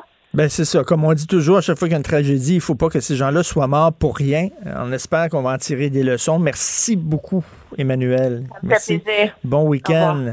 Qu'est-ce que tu fais avec tes lunettes de soleil, toi? Depuis qu'ils ont rendu hommage aux francs-tireurs à l'Assemblée nationale, tu ne peux plus, c'est ça? Je sais pas. Tu fais? Tu peux plus, oui, c'est fait. Ah, c'est fait. Who cares? Ils l'ont fait. Mais tu sais, c'est aujourd'hui. Attends, attends, regarde la vague. Aujourd'hui, aujourd'hui, il y a des choses plus importantes. Oui, oui, oui. Il y a tellement de choses plus importantes. Je suis pas sûr qu'Emmanuel soit si chanceuse d'habiter à Ottawa, sincèrement. Je suis pas sûr de vouloir échanger. Non, je comprends ce qu'elle dit aussi. Mais là, il faut se rappeler qu'on a eu euh, vraiment, nous et Boston, on a eu en même temps la semaine de relâche. Puis ça, puis les délais de Trudeau à refuser de fermer euh, les frontières puis les aéroports, à surveiller les gens qui débarquaient de, de l'étranger, ça n'a pas aidé au Québec. Non. C'est pas, c'est pas, tu sais, c'est l'inefficacité, pour pas dire l'incompétence de Marguerite Blais comme ministre des Aînés, qui a fait le tour des 100, de 100 CHSLD. Puis c'est euh, Pascal Bérubé qui, qui le soulignait aussi là, sur les réseaux sociaux, sans avoir vu pas pas vraiment de problème, comprends-tu? Tu fais le tour de 100. Elle a dit 5 millions pour la redécoration de certains CHSLD. C'est tout ce qu'elle a vu. Il est encore en poste aujourd'hui. Écoute, euh, il y a plus d'inspecteurs qui se promènent pour vérifier le, sort des animaux ben oui. que pour vérifier le sort des personnes âgées dans les résidences. T'as vu euh, les évêques euh, catholiques du Canada? Ben, non, non, non, Personne ne les écoute. Non, non, mais. On s'en fout, là. Qui quelqu'un dit l'évêque? Y a-tu quelqu'un au Québec qui dit, oh, l'évêque dit ben, l'affaire? C'est quoi? Eux autres, là, devraient se garder une petite gêne. D'abord, eux autres, s'ils veulent pas le vaccin, qu'ils le prennent pas. Le pape, il l'a pris, le pape, hein? Il a pas levé le nez dessus. Puis d'ailleurs, ce que je disais ce matin, entre, euh, c'était quoi, 1940 et 1982, Là, on parle des, des fœtus euh, de 1973 qui ont été utilisés pour le vaccin. Entre 1940 et 1982, il y a eu des centaines d'enfants sourds abusés par les clercs saint-viateurs, par des curés, puis des laïcs. Sourds, imagine. Imagine, Richard, t'es sourd, t'es un petit pit, t'es sourd, tu l'entends pas venir, puis il te saute dessus. Mais, il y a des agressions à répétition. Et ce que j'ai dit d'odieux ce matin, puis ce que je vais répéter, c'est est-ce que les évêques, qu'on n'a pas vu dans les CHSLD pour donner les derniers sacrements aux mourants en passant, qu'on n'a pas vu hein, se relever les manches puis dire on va y aller, tous ces prêtres-là, ces curés, ces évêques-là, là, est-ce qu'ils préféraient un vaccin à base de sperme de curés pédophiles? plutôt que de fœtus de 1973. Faut-tu être déconnecté puis être non, non, mais profondément débile dans ses valeurs rétrogrades? L'Église catholique n'a rien appris. Ils se demandent comment ça se fait qu'on les a sacrés dehors du jour au lendemain. Ça s'est fait vite. Là. À un moment donné, les églises étaient vides. Pouf! Mm. Ils se demandent pourquoi. Ben, pour des niaiseries pareilles. Des femmes comme ma mère, Lina, là, elle a envoyé ce secouer pour utiliser son expression, le, curé qui, qui disait qu'elle devait faire plus d'enfants. Sagramo, il y en avait quatre, avait quatre gars. Puis là, elle dit, hey, toi, là, toi, là, va donc te secouer, puis elle est sortie du confessionnal et pas retournée. Ils n'ont rien appris. Ils n'ont rien appris, Ils n'ont rien appris, ils sont aussi niaiseux qu'elle.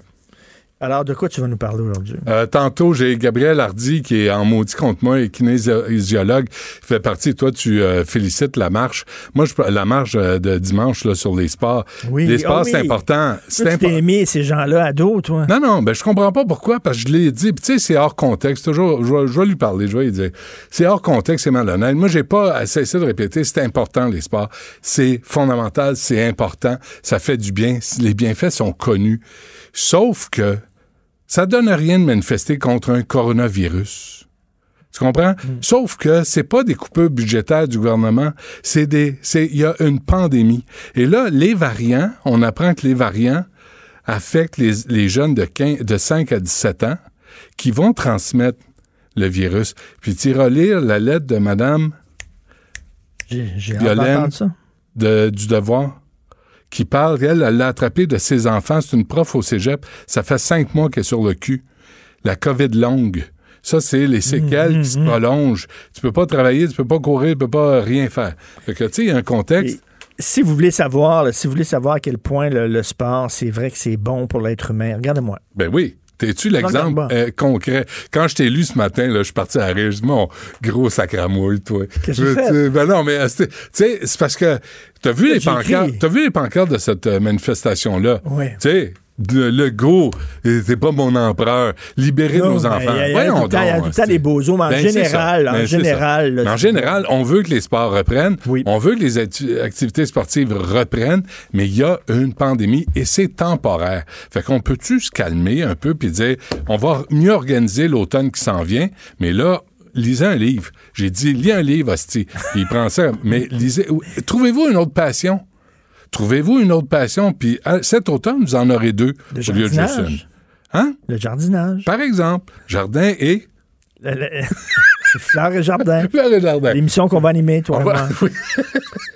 Et, et, euh, on va parler des médecins avec euh, Dr Marquis en ce, en ce- on peut même pas dire un anniversaire, sa première année euh, de, de pandémie au Québec et partout sur la planète, et aussi à Nancy Bédard à midi 15 sur les infirmières. Puis on va retransmettre aussi le discours de- du premier ministre vers euh, 1h moins 5. Ben écoute, c'est une excellente émission. Ben, je trouve. Gratis. Même moi, je vais l'écouter. Ben, Alors, je, je- Ça va être nouveau, hein? je remercie à la recherche. L'occasion pour une première, tu sais. Je remercie Carl Marchand et Maude Boutet à la recherche et à la console et réalisation Jean-François Roy et Sébastien Laperrière, le Yes. gars de Trois-Rivières. Alors, euh, on se reparle demain 8h. Bon, écoute, Benoît. Cube Radio.